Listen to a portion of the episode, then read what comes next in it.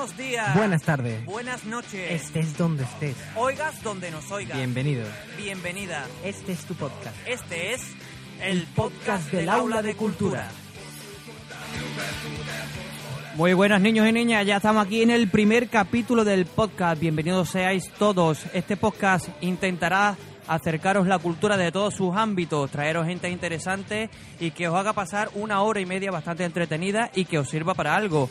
Doy la bienvenida a mi compañero, que no por ello secundario, Jesulín Pin. Básicamente porque tu compañero que controla y si no, no hay podcast. Totalmente, yo no me saqué el B1 de controlar podcast. Tú lo tienes, amigo. Se nota porque todavía no te ha presentado, Pablo.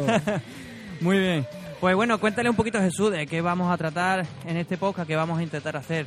Eh, este podcast que, como decimos, es un podcast de la Facultad de Geografía e Historia, un podcast que vamos a hablar de la historia, vamos a hablar de la cultura, desde lo más académico hasta lo más tontería del mundo.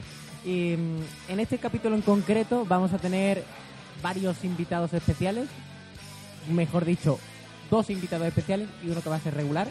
Eh, el que va a ser regular aquí es el, nuestro primer invitado, que es Ricardo, delegado de la Facultad de Geografía e Historia que va a tener una, una sección regular para comentarnos cómo está la situación.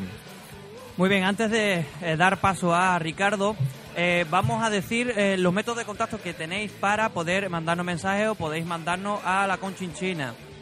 los métodos de contacto son los siguientes. Tenemos un Twitter que es arroba aula de cultura guion bajo FGH minúscula todo y también tenemos el correo del Aula de Cultura, que es eh, minúscula aula de cultura fgh arroba us.es. Ahí podéis mandarnos peticiones para secciones o podéis contactar con nosotros para cualquier duda que os surja y que queramos desde nuestro, eh, nuestras posibilidades que os eh, satisfagamos. Eh, querido oyente, si os fijáis, Pablo es su primer podcast y se le nota como. Sí, los nervios del primer día. Eh, ahora mismo me siento como la primera vez que entré en la carrera, no conocía a nadie y me senté en la fila de atrás en plan de a ver si no se me nota que estoy aquí. Entonces le voy a ceder todo el protagonismo a Jesús, que es el que lleva más años y eh, yo iré tirando como pueda, ¿vale? Sí, porque yo mi primer día aquí me senté en la primera fila y con camisa de colores. Por eso se nota quién va tirando para adelante del carro y quién va viendo a ver qué pasa, va improvisando, ¿no? a los Jack Sparrow. Tan nervioso, tan nervioso está Pablo que se le ha olvidado presentar a los otros invitados. A los otros invitados se van a presentar ellos cuando lleguen. No, pero hay que decirlo. Tenemos aquí a dos representantes, vamos a decirlo así, que queda como más... Oh, Dios mío. Dos representantes. Sí, vienen del Parlamento, directamente del Parlamento. Tempora Magazine, que es una revista online de historia. De historia, vamos a poner nada más que ese coletilla. Y ya después ellos se presentarán y darán su historia. Y finalmente tenemos como última invitada... A la periodista Ángeles Lucas que nos va a contar un poquito de cómo ha sido su carrera, porque tiene una carrera bastante intensa y queremos que la conozcáis. Pues, eh, ¿quiénes somos nosotros? Pablo, porque hemos presentado el resto, pero ¿quiénes somos nosotros? El, aula, el del aula de cultura. En realidad yo, mis 23 años de vida, todavía sigo preguntándome quién soy yo, pero bueno, voy a intentar hacer un pequeño un pequeño resumen de quién soy yo. Eh, yo soy un tipo bastante interno, eh, mirando para adentro que lo que quiere es eh, daros a conocer todos los ámbitos culturales que se proyectan en las distintas facultades de Sevilla y que por causas que son ajenas a nuestra voluntad como alumnos, no tenemos ocasión de darnos cuenta de todas o de conocerlas. Entonces vamos a intentar que sepáis todo lo que ocurre en todas las facultades, no solo la de geografía e historia, para que tengáis posibilidades, las máximas posibilidades de acercaros a todas ellas. Y no solo dentro de las facultades, sino también eh, la vida cultural que se está moviendo mucho en Sevilla capital y en Sevilla provincia, ¿vale? Que es donde podemos llegar en nuestro ámbito más cercano. Más que nada porque ninguno de los dos tenemos coche. Exactamente, si nos regaláis un coche y nos pagáis la gasolina, podemos ir al resto de Andalucía o el resto de España, pero claro, un alma caritativa en los tiempos que corren no creo que surja. Y finalmente también queremos decir, que esto hay que dejarlo muy claro, que este podcast eh, no queremos que sea de este que está aquí, que es Pablo, y este que está aquí, que es Jesús. Queremos que participéis, que vengáis, que si os mola esto de hablar, y aunque dé un poquillo de corte... Bueno, más corte me está dando a mí ahora mismo y estoy aquí sentado, güey. Pero, eh, pero vení, eh, oye, que yo quiero jugar con vosotras eso del podcast. Pues vení, jugar con nosotros esto del podcast. Que lo que queremos que esto dure para siempre, más que nada, y esto tenemos que dar una triste noticia. que aunque empecemos ahora, la creemos que la trayectoria de este que está aquí, que es Pablo, y este que está aquí, que es Jesús, va a durar... Tiene fecha de caducidad. Va a durar poco. Es decir, creemos que Quizás llegamos para 12 capítulos, porque nuestra intención es hacer este podcast mensual, es decir, un año. ¡Ay, Dios mío! un A los año. 12 capítulos a lo mejor traemos a la campana de la Puerta del Sol, pero estamos en trámite Estamos en para ello. trámite con ello. Vamos a traer a Pablo Iglesias y la campana de la Puerta del Sol. Oye, pues puede ser, ¿eh?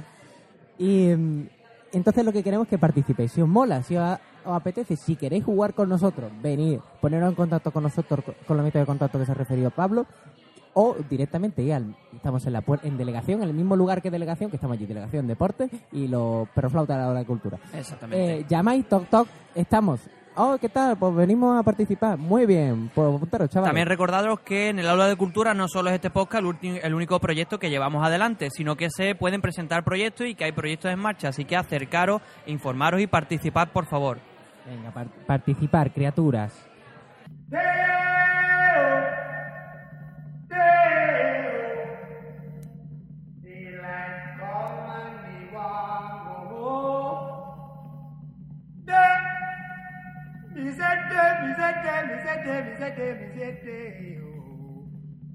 Daylight come and me want go home. Work all night and a drink a rum. Bueno, pues ahora tenemos aquí a los compañeros de Tempora Magazine, que vamos a tener una pequeña colaboración con ellos, básicamente porque son creo que alrededor de 30 licenciados y licenciadas, que es- en una revista online eh, se dedican a, a escribir artículos sobre historia, además desde la juventud y la alevosía, como me gusta decir a mí. Y ellos van a venir aquí cada, cada un capítulo, cada... mm, Bueno, en realidad cada, cada vez que le paguemos el taxi, ¿no? Porque son muy flojos y no quieren moverse de su casa, entonces tenemos que pagarle el taxi, el aula de cultura no tiene suficiente dinero para traerlo siempre, entonces cuando, cuando podamos. Si no, iremos a en patinete a por ello, pero sí, bueno. sí. Otra, eh, o la carretera china hecha. puede ser, la carretera, yo creo que es- va a ser esa la próxima vez. Y en este cap- en, eh, en cada capítulo yo lo que van a exponer uno de los temas que han publicado en su, en su página, en su revista online, y nos lo van a contar, nos van aquí a hacer un- una pequeña exposición para que nos enteremos de cómo va la cosa en distintos aspectos. Y aquí tenemos a, a Salva, que es uno de los directores de esta revista online, que nos va a contar quiénes son ellos y qué chachis son. Salva, no te, caiga- no te cargues el micro. No te cagues el micro que ha valido un riñón. Buenas. Buenas tardes. que Buenas tardes. El micro- el mi- micro- Ahora, agárralo ahí. El micro hay que agarrarlo ahí. El micro, mm, tenemos un problema porque tenemos micro, tenemos mesa, pero no tenemos destornillador. Esto pasa en las mejores familias, ¿eh? Tampoco te vayas a creer tú. bueno, dime, salva, dale, dale caña. Pues nada, ante todo encantado por colaborar con un proyecto tan ilusionante como el que habéis emprendido. Y nosotros, pues nada, aportar nuestro granito de arena, que además que también participamos activamente dentro de- del aula de cultura y al final todo queda en familia. Sí, un poco endogamia, ¿para qué nos vamos a engañar? sí, sí, tampoco. Muy común en, en esta nuestra casa. Exactamente. Y bueno, ¿quiénes sois? ¿Cómo, ¿Cómo se inicia este proyecto de, de- ¿Qué es este proyecto de Topora Magazine y cómo, se, cómo lo iniciáis? Eh, Contadnos un poco por encima quiénes sois y cómo se inicia este proyecto. Bueno, eh, Tempora Magazine inicia como muchos proyectos en una cafetería con una servilleta Qué curiosidad. Qué curioso, ¿eh? y dos cabezas pensantes. Nada, básicamente eran una casualidad de, va- vayamos, digámoslo así, necesidades personales barra profesionales, tanto de Manuel como mía, de crear un proyecto común para divulgar historia. Entonces él tenía un planteamiento, yo tenía otro y decidimos fusionarlo y de ahí nació Tempora. Básicamente somos un portal web, como bien habéis indicado, en el que yo diría que somos más bien una herramienta, ¿no? Una herramienta para vertir contenidos históricos que desde nuestro punto de vista, eh, dentro de lo que es la divulgación de la historia, está un poco abandonado. No abandonado en, en- en- en su totalidad, porque está claro que hay muchísimos portales y muchísimos blogs que hablan sobre historia, pero nosotros consideramos que había un vacío en cuanto a lo que es la divulgación histórica de calidad. ¿Qué entendemos por calidad? Por calidad. Básicamente lo que entendemos es mm, rescatar un poco esa divulgación que desde la academia no se hace, en nuestra opinión. Nuestra humilde opinión no se hace eh, y hay una serie de debates y de contenido, por así decirlo, más sesudo, que no se llevan, no se comparten, ¿no? Sí, es verdad. Entonces, se queda en los muros de la facultad. Claro. Entonces, nuestra posición, digámoslo así, que es un poco intermedia. Es decir, ni hacemos eh, artículos, ni hacemos historia, ni es nuestra meta de, mm, no sé, tipo, ¿sabías qué? Sí. ni tampoco hacemos eh, o procuramos no hacer artículos demasiado sesudos. Entonces, no Es soy una historia tipo Wikipedia, pero tampoco soy el libro gordo de Petete. No, y nosotros además procuramos, tenemos una línea de que procura eh, que se incida en los aspectos críticos, una reflexión histórica en la que la crítica es fundamental, y pero esa crítica eh, tiene que llegar a todo el mundo y entonces ahí, ahí estamos. Muy bien. Tratamos de mandar unos contenidos que sean accesibles a todos, pero que no sea cualquier cosa. Que no se aburra al párrafo de estar leyendo. O que se duerma o que diga esto, esto no hay quien lo Eso no lo entienda. garantiza. Oh, bueno, hay, hay gente que tiene mejor, mejor capacidad de redacción que otra. ¿Qué le vamos a hacer? Yo esto lo describo con una palabra que es chachipiruli, porque realmente a mí me encanta. Lo que pasa es que yo tengo el vocabulario de un pez. Pero, mm, te- entonces, a partir de ahora, estos señores que si os fijáis hablan bastante mejor que nosotros. Ahora que he caído yo, pe- el Dime. vocabulario de un pez que no sea Dory, ¿no? Porque Dory tenía Uh, me la ha B1 quitado la en balleno y esas cosas. Pero es que yo Dory hablo habla balleno. Yo también balleno, hablo balleno. efectivamente. Bueno, entonces es un vocabulario extenso. Ten en cuenta, yo soy hombre de mar. Hombre. Que, mm, el, Bueno, también hay que decir que Tempora Magazine lo compone y es posible por un equipo de redactores y editores que la verdad hacen una labor excepcional. Tienen una labor de edición, corregir artículos, las imágenes que se suben, seleccionar los temas que se van a hablar y además de tener una estrecha colaboración con ellos, pues son amigos personales que evidentemente les deposité esa confianza en ese gran trabajo que tienen que hacer día a día, porque además es diario, a pesar de que actualmente cada redactor publica cada dos meses, al principio era cada mes, pues la verdad es que hacen un trabajo excepcional. Y otro elemento que nos distingue de otras webs, por ejemplo, es que mm, tenemos una concepción de, de comunicar la historia de manera transversal, es decir, nosotros tenemos como nuestras secciones principales prehistoria, historia antigua, historia medieval, historia moderna historia contemporánea. Además de los especiales que sacamos eventualmente, como el centenario de la Primera Guerra Mundial, donde incluimos infografías y demás. Y nada, básicamente, pues el equipo de editores, lo tengo que decir porque les debo, y además, porque. te- les debo muchísimo a ellos en prehistoria. Con Sergio, Mor- por cierto, ¿no? Sergio Morón, en Historia Antigua Antonio Arteaga, Medieval Antonio Luis Martínez, en Historia Moderna Daniel Grau y nuestra editora de Historia Contemporánea, eh, Blanca Entrena, a la que yo la he tenido que sufrir como redactor de Historia Contemporánea. No, es muy buena, es muy buena. Aguanta mucho. Pues muchísimas gracias por. y nada, por animar, poner- por último, animar eh, a licenciados, licenciadas, graduados y graduadas que quieran colaborar con nosotros, que se pongan en contacto y posiblemente puedan hacerlo. Temporada está abierto para todos y además es una herramienta para los jóvenes que no tienen muchos medios a su disposición, que han terminado la carrera y no pueden transmitir esos conocimientos que, que tienen y lo dicho. Es una herramienta que hay que utilizarla y está abierto para todos y, Y todas. Además te voy a decir una cosa de formato que parecerá una tontería, pero la página es preciosa. Sí, Eh, la chula. hay colorines. y atrae, dices tú, qué bien hecho está esto. Que quieras que no, que no sea un, no imaginéis un blog chu- chuchurrío, no, una página de categoría. Salva ya nos ha explicado bien, mejor, mucho mejor que nosotros que es Temporada Magazine. Totalmente, y ellos van a venir, van a hacer una pequeña sección eh, cada capítulo. Y hoy en concreto tenemos a la segunda cabeza pensante que nos va a exponer un tema precioso. En concreto nos va a hablar del nacionalismo. Bueno, Emanuel, Sí, disparo. la verdad es que empezamos fuerte, ¿no? Sí, Hombre. yo creo que es un tema bastante actualidad. Estamos entre Sí, eso es un, y- es un poco también la, la- la idea que tenemos dentro de, de la web, ¿no? De, de- de conectar estos conocimientos históricos con la realidad para que, para que la gente vaya también encontrando anclaje, ¿no? De, de donde sentirse cómodo a la hora de, de aprender. Entonces, lo que, lo que os he traído es un resumen y alguna que otra ampliación también de, de un artículo que se escribía hace, hace varios meses en, en la revista, en, la que, en la que he intentado, digamos, hacer un pequeño resumen sobre cómo entendemos los nacionalismos desde la historia actualmente y que a través de esas- herramientas también podemos entender los nacionalismos que hay actualmente en el país y, y- y en el mundo en general. ¿no?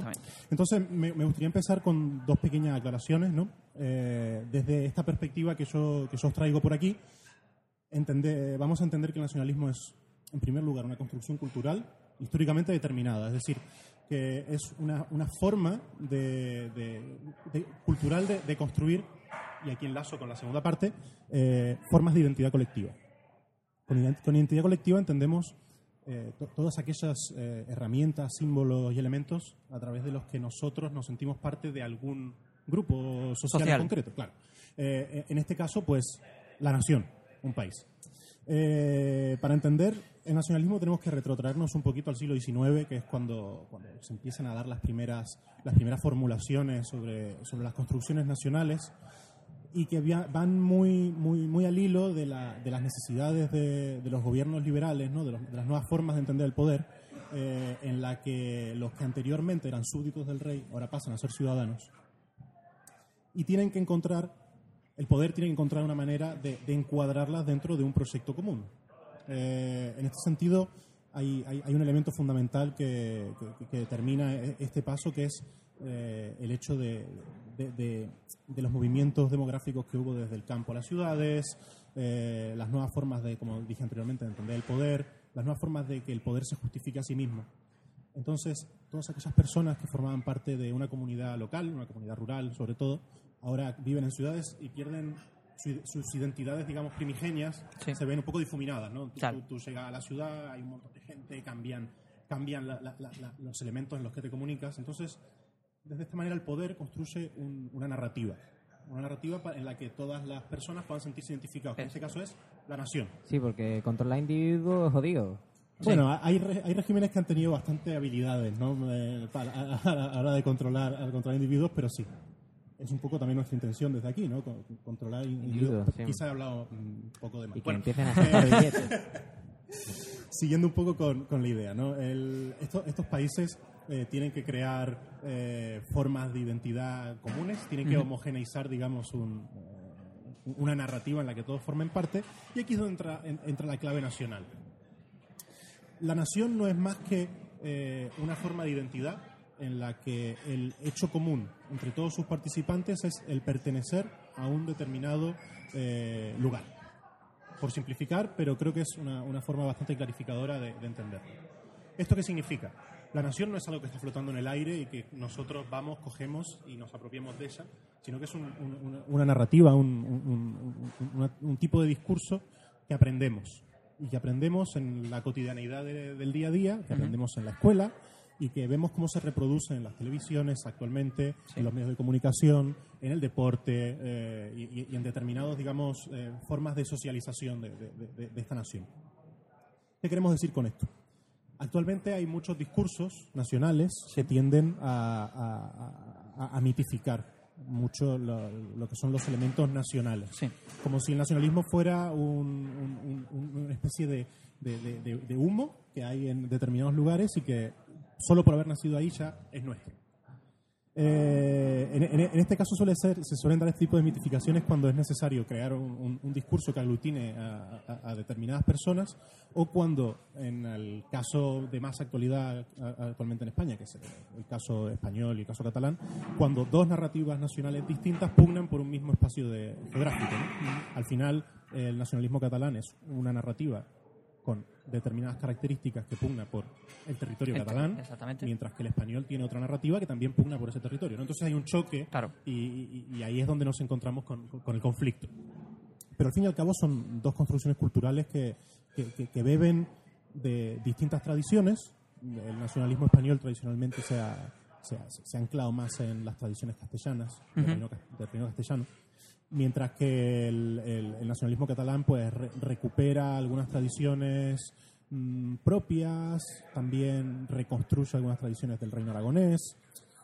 Pero como podemos ver, son dos formas discursivas que chocan en un, en un espacio común, pero que, están construidas, digamos, de, de- de- de la misma manera. En este caso, yo creo que es muy importante el tema de- de- de- del aprendizaje de la nación, ¿no? Eh, eh, a mí siempre me gusta eh, hacerme una pregunta, ¿no? Y, y también lo, puedo preguntar a vosotros. ¿Vosotros cuándo aprendisteis que erais españoles? ¿Cuándo descubristeis que erais españoles? Difícil esa pregunta. Eh, yo supongo que con los éxitos deportivos es lo máximo, ¿no? Eh, lo- bueno, incluso cuando no es éxito, te hace en común el sentimiento de fracaso cuando la selección española, por ejemplo, no pasa nunca de cuarto. Eso es, eh, eso es un dolor nacional. Identidad por pena, ¿no? Sí, sí, es por pena, en plan de es que somos los desgraciados del mundo del fútbol, ¿sabes? Cuando en realidad en otros deportes sí, que destacamos y no se hace tanto hincapié en ese éxito, ¿no? Ahí recuerdo yo eh, me- mi primera camiseta de España o mi primera mm, quedar en un bar con un montón de gente que se siente español para ver un partido de fútbol y sentir la- esa pena colectiva por siempre ser los pobrecitos de caer siempre en cuarto. Pero bueno, formaba parte, ¿no? También de, de- de la magia de, Claro, claro. de- de- de- del elemento. Pero fíjate, ¿no? Aquí entramos también en, en- en- en- en el tema de los ritos, ¿no? Son, son ritos no religiosos, pero sí son, son formas de ritualización de, de- de la nación, ¿no? El, el deporte, o en la escuela, o cuando escuchas el himno. Yo, es que en la escuela siempre solía escuchar más el himno de Andalucía porque nos hacían Bueno, tocarlo en flauta. Pero es otra forma, es otra Es forma cosa, nacional. de- Y a- exactamente, y totalmente. además nos sobornaban con jamón y... Oh, bueno, y- jamón no, era, el- ¿cómo era la, el- andal- la andaluza con La andaluza aceitito aceite. y azúcar. Eso Hombre, es un desayuno. Yo desde, es desde sobornar. aquí lanzo la necesidad de una tesis doctoral sobre eh, el jamón como vehículo de nacionalización, Yo- Sí, sí, sí. porque y- es espectacular, porque eso es un, un Y tema... yo también voy a decir una cosa. Yo desde aquí ofrezco mi nacionalidad al país que más jamón me ofrezca. Ya lo voy dejando caer. Bueno, eso es otra, ot- otra, otra forma, ¿no? Pero Incluyo religiones, por cierto. también, ¿no? Te vende, pero te vendes barato o caro, eso... Hombre, Dependiendo hombre, del jamón, El jamón de Ah. 5J, ¿no? 5J, bueno. Hombre, eso es, hombre, no me voy a vender por uno de, de ahí del Mercadona. Por con todo el respeto a Mercadona, ¿no? Bueno, O sea, no vamos a buscarnos enemigos. o sea, Enemigos el poderosos. rector- el rector, Mercadona. El rector, Mercadona. Estamos sumando, vamos bien para ser la primera vez. sí, sí, somos. Sí. Bueno, importante también para, para entender esta- estas narrativas nacionales es entender que son construcciones discursivas que se hacen desde el poder. La- la- las narrativas nacionales no nacen espontáneamente de la misma manera que no cogemos la nacionalidad del aire. Las narrativas nacionales no, no surgen espontáneamente. ¿no? Eh, el poder lo podemos entender de distintas maneras. El poder puede ser el Estado, pero el poder también puede ser eh, un, un grupo revolucionario con otra idea nacional, o también puede ser, como en el caso de, de- de los países latinoamericanos cuando se independizaron, que son construcciones desde un contrapoder, pero poder en sí mismo, en el que se enfrentaban nuevas narrativas nacionales, los nuevos países que, que- que surgían, digamos, en el tablero global, frente a la, la identidad de- de- como colonia española. Eh, en este sentido, el, eh, lo- los discursos son, son muy plásticos.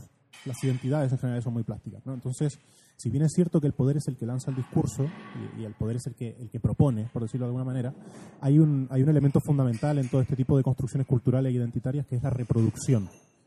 eh, en el que los ciudadanos, en este caso la- la- todas, a todos aquellos individuos que asumen eh, eh, esta identidad colectiva nación, eh, la hacen suya y la reproducen en, en- en su día a día. Eso es la- ese es el, el- el aprendizaje quizás más, más interesante que se, que se da de la nación, es el que se da no por el discurso que se lanza desde arriba, sino por esos individuos que aceptan el discurso y lo reproducen en sus grupos sociales, Sí. en la charla de la cerveza, la madre y el padre que le enseñan a, a- a- a su hijo, la escuela, eh, etcétera, etcétera. ¿no? Entonces, eh, yo creo que si hay una idea que me, me gustaría, no, no sé cómo vamos de tiempo, no sé si estoy extendiéndome más. Tenemos ahora mismo ocho minutitos. Ocho minutitos. Sí, sí, sí. Vale. Entonces, pues, es una idea que creo que, que- que- que es fundamental eh, para entender los nacionalismos y para entender todas las formas de identidad colectiva, es eh, el hecho de que son eh, fórmulas que sirven para que los individuos se ascriban a, a- a- a elementos comunes. Y a partir de ahí, pues son fórmulas que se van reproduciendo, fórmulas que, se van extendiendo, que van cambiando y, que, bueno, también hay que decirlo, también van sirviendo para, para determinados intereses. Yo no sé si estos dos chicos tan majos que tengo enfrente me quieren increpar después de, de- de esto que acabo de decir. Yo no te quiero increpar nada. Bueno, Más que nada porque ya he increpado a Mercadona y al señor rector, lo que me hace falta es increparte a ti y que no tengamos tu sesión en el próximo capítulo. Y a Entonces, mí- no quiero buscarme ¿Yo más enemigos. Pablo, ¿puedo hablar, por favor? Sí, pero habla por sí, no por el podcast, ¿vale? Por desde favor. aquí de la Vale. mesa. Que mm, yo, yo sí te bien que eh, a mí una cosa que me encanta que es una palabra que me vuelve loca que es eh, la palabra Volgeist y no la has dicho, no has dicho Volgeist. no lo he dicho. ¿Dónde se puede hablar de nacionalismo si decir Volgeist? Y mira Pues- que la has insinuado. Ya, eso es que Eh, he procurado primero no decir nada en alemán para evitarme una vergüenza generalizada por mi- mi- mis evidentes e in- incapacidades para con, con el idioma. Eh, es una buena pregunta, porque eh, eso es un poco la, la- la- noción que podemos llamar naturalista de, de- las naciones, ¿no? Que, que la- las naciones forman parte de- de- de- de- del espacio geográfico en el que se insertan y que eso es así y no hay nada más que discutir. Eso se- suele ser un- un- unas fórmulas narrativas nacionales más, más cercanas a lo que es como se entendía en el siglo XIX, ¿no? Es lo que, es lo que llamamos esencialismo. La romántica. El, el- el romanticismo alemán, claro. El, el- esencialismo de, de entender la nación como esencia. Sí. Esencia inmutable al- que, que nos que penetra dentro nuestro y que nos determina solo por el hecho de formar parte de... Como de- la fuerza. Sí. Es muy John Lucas el discurso del Borges. Me- me- me- Te acabas de perder. me- sí. Bueno, Pero luego te estamos regalo- metiéndonos con Sor- No, no. No, no, coño, Lucas. hombre, Bueno, la ahora fuerza penetra ya, en nosotros. Vale, no. ya Ya George otra Lucas no está haciendo la película, podemos meternos con él. Es verdad. Totalmente. Pues busca más enemigos, me Ahora parece. hay que, al que hay que tener tranquilito por ahora es a Gigi Abrams. Sí, sí. Sí, podríamos encerrarlo. Bueno, eh, en fin. Que sí, el, el tema del, del ball gaze, pues, forma parte de, discursos que, se siguen utilizando actualmente. Eh, es, es común encontrarnos en discursos nacionales actualmente ese, ese tipo de recursos, ¿no? De la nación como natural a la que nos ascribimos de forma de forma casi obligatoria, ¿no? por decirlo de alguna manera, pero dentro de la historiografía y dentro del trabajo que se está haciendo en la historia, y que creo que es un poco la idea que quería transmitir aquí, hemos superado eh, eh, eh, la- las cuestiones naturalistas. ¿no? No, no podemos entender las construcciones culturales como, como naturales, porque son fórmulas que las sociedades construyen en determinados momentos históricos y que tienen sentido en el momento histórico en el que se construyen. Hay, hay una cierta tendencia también a, a- a- a coger los nacionalismos y llevárselos casi pues a... Ahora mismo estaba pensando en eso y te iba a preguntar como Sí. historiador eh, que distintos personajes políticos o presentadores de telediarios, de programas de radio, utilicen la historia y diga el Estado tal tiene tantos millones o tantos eh, miles de años de antigüedad. Eso es una patada en toda regla en, en los distintos casos de distintos territorios del mundo, pero en el caso español es una patada a la historia. A ver, desde mi punto de vista sí. Aquí voy a granjearme bastantes enemigos. No, pero vamos, vamos a decir, no Estado español. El chino. Es decir, aquí miles de millones de años no tenemos nadie. Claro, claro, claro, claro. Que hay, hay ciertos autores de, digamos, dudosa calidad Sí. histórica que han apostado por algún tipo de, de- de discursos de este tipo. Y que yo, yo he llegado a leer incluso que, que España existía en el Neolítico. Claro, había un, Sí. sí, había un Homo sapiens que eh, Era- veía, Claro, veía Manolo se llamaba. No, no, ma- hombre, Manolo iba al bar de los neardentales, que Claro, estaba a la vuelta de la esquina de la roca. Y ese veía ya España pierde en cuarto. Y bueno, claro. Bien es cierto, y voy a ser justo, que hay determinadas escuelas historiográficas que han llevado el, el, eh, el discurso nacional, digamos, la, la- la- la identidad nacional más atrás, eh, con argumentos que, bueno, son discutibles, pero que entran dentro de, de- de la discusión, ¿no? De, de- de la discusión académica. Hay, hay quien sostiene que España nace con los reyes católicos, con, con, con la unión dinástica entre Aragón y Cas- y Castilla. Yo no comparto eh, esa noción, pero entiendo que detrás de ese discurso hay, hay, hay trabajos serios. Eh, yo creo que las nacionalidades solo se pueden entender como, como, como identidad eh, a partir del siglo XIX. Efectivamente. a- eh, al- digamos, al hilo de las revoluciones liberales y al hilo de lo que decía al principio de, de- de- de- de este tostón, ¿no? que es que, Bueno. eh, que era una necesidad del poder para aglutinar y para dar forma a, a los habitantes de, estos nuevos países, ¿no? que ya no tenían un rey al que se le debía pleitesía y que tenía un gobierno cuya legitimidad, aunque sea en el papel, Sí, se debía al- a, los ciudadanos. ¿no? claro. Entonces, pues bueno, sí, hay, hay, hay muchos políticos que, que gustan de, de, de- de- de- de- de, digamos, competir a ver qué nacionalismo es más antiguo, para ver, para ver qué, qué- mi nacionalismo es que es del siglo II y por tanto es mejor que el tuyo. Eh, Exactamente. Pero es que eso es que la tiene más grande en Claro. todos los aspectos. de la totalmente. vida. Hay, eh, hay- no sé si lo conocéis, que creo que, vamos, si lo conoceréis porque el- en Los Simpsons lo han, han hablado de ello alguna vez, que Mel Brooks tenía un pequeño sketch que él hacía del hombre de un millón de años, algo así, no recuerdo exactamente bien. Eh, él hacía de un cromañón que había llegado a la actualidad eh, y entonces un- le entrevistaba un señor, un, el numerista compañero, le entrevistaba y decía, ¿cómo era la vida en la cueva? ¿Cómo tomaba eso de la nación en la cueva? Y decía, nosotros en la cueva nos llevamos muy mal con la, con la cueva del lado, yo, pero yo guardo mu- muy sentimentalmente esa, esa cueva. Dice, ¿y mm, te recuerdas algo de la cueva, algún cántico? Sí, sí, recuerdo el himno de la cueva, que era... eh, básicamente creo que decía así como a la mierda, a la mierda, los de la otra cueva. Claro, eh, eh, es Mel Brooks, que es un, un tío inteligentísimo, eh, además de ser un, un- un tío que, que hace unas películas que son un descojones, eh, pone sobre la mesa do- dos conceptos fundamentales, ¿no? El, el nosotros y el otro, Sí. que, que- que es eje fundamental del- de, de- de las construcciones nacionales. El otro. El otro, que, que viene de fuera y es raro y huele mal, Sí, sí, sí. pues es un elemento fundamental para entender esta identidad, la nacional en concreto y cualquier otra. Las identidades suelen tener muchos componentes de nosotros y otro. Y, y también pone otro, otro elemento fundamental que es el himno.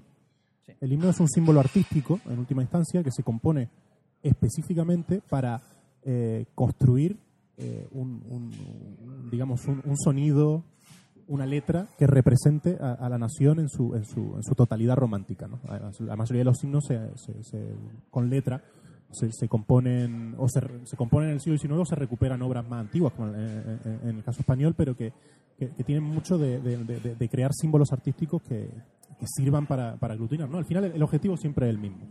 Eh, yo quiero hacerte una pregunta. Eh, interpreto por lo último que has dicho, no por los del himno, por los del himno, sino por lo de eh, el uno y el otro. Sí. Eh, los nacionalismos entonces nacen con eh, la capacidad para integrar en una sociedad eh, determinada, en un estado determinado, a, serie, una serie de ciudadanos y que a su vez se, que se sienten integrados en ese estado Sí. y eh, a la vez nace eh, la nación como excluyente como excluyente de otros ciudadanos de otros estados, es decir, separa a los ciudadanos en estados y lo hace no odiar, sino decir, es que este es peor porque es de otro estado. Vale, me, me- has dejado la pregunta más complicada para el final. Sí, Muy y bien. con- y con dos minutos, por cierto. Vale, mm, voy a simplificar mucho, pero digamos que hay, hay, hay un, hay, hay- un debate sobre este tema, quiero que esto quede claro, pero sí es verdad que todas las fórmulas de identidad, por, por su propia definición, eh, tienden a excluir a otros elementos que no forman parte del grupo. Eh, hay, distintos, hay distintas teorías sobre dónde surge eh, el pensamiento nacionalista y en qué contexto.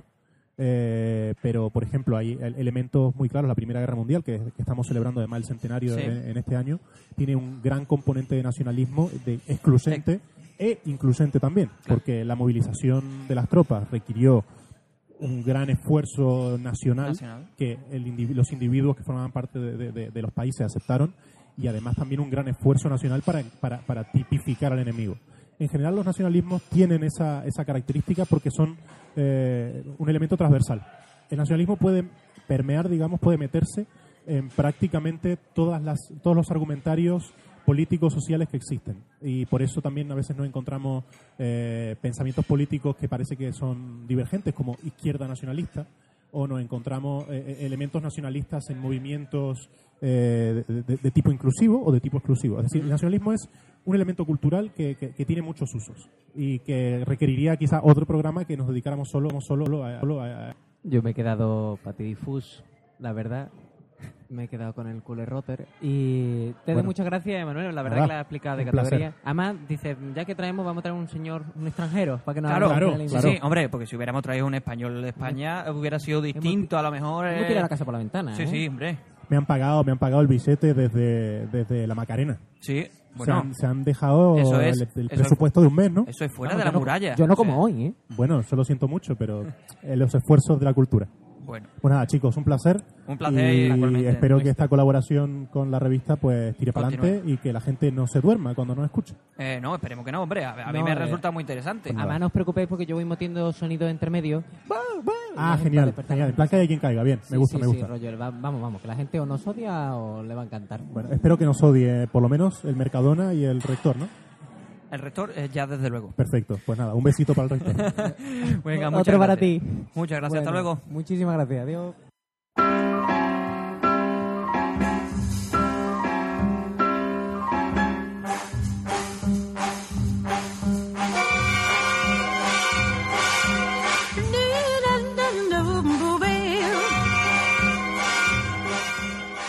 Bueno, pues continuamos con el podcast y ahora vamos a abrir la primera sección de entrevistas en este capítulo 1. Hoy tenemos con nosotros a Ángeles Lucas, una licenciada en periodismo, una periodista que estudió en la Universidad de Sevilla, periodista eh, actualmente se dedica a este, a este oficio eh, y no solo al, al periodismo en sí, sino en todos sus ámbitos eh, profesionales. Ha trabajado en medios de reconocimiento internacional como son la cadena C, la cadena SER, la BBC o El País. Eh, a su vez también ha contribuido y ha colaborado con el Instituto Cervantes de Bruselas o el magazine cultural Journal Europe.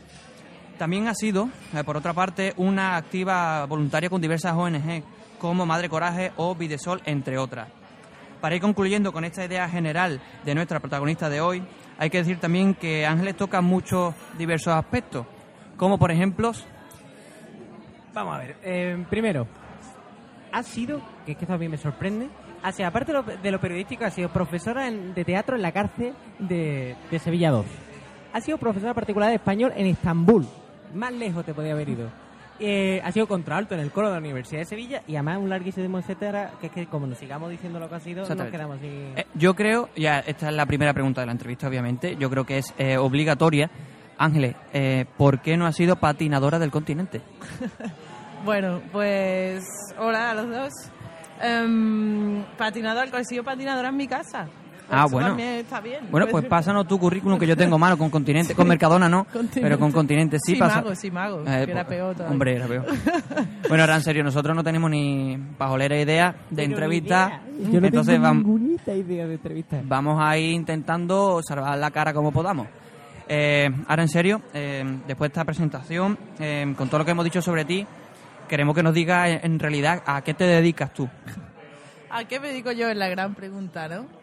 Bueno, vamos a ver, me dedico, eh, si así en una pregunta general, soy periodista, fundamentalmente redactora y actualmente estoy colaborando con el diario El País. Eso así es lo. Pero ¿cuál es el fondo? no El fondo que, que me ha movido a hacer todas estas cosas que habéis estado comentando. Eh, bueno, me gustaría matizar, profesora de teatro de la cárcel de Sevilla 2, di una clase de teatro en, en Bueno, en la yo no he dado ninguna, Sevilla 2. por lo tanto no puedo decir. Es que he sido más profe en colegio y tal, que, que también tiene su perito lidiar con los niños. Y mm, bueno, pues yo creo que un poco el trasfondo de, de- de cómo he, he ejercido mi profesión o, o mi labor a lo largo de estos años, el, el fondo es eh, un poco el cambio social. En, en diversas en diversas formas de- en diversas formas. El fondo es el, el, el cambio social. La forma pues ya sea ejerciendo el periodismo dando clases de teatro eh, o bueno eh, enseñando español bueno pues como una profesión más de eh, bueno, con la que sobrevivir en Estambul no pero bueno, básicamente de ahí viene también las colaboraciones con ONG, el, el intentar publicar permanente temas de contenido social, un poco ese es el, el fondo. Bien, eh, mi primera, la siguiente pregunta que quiero hacerte es esta mentalidad social, de cambio social, eh, ¿desde cuándo te viene a ti?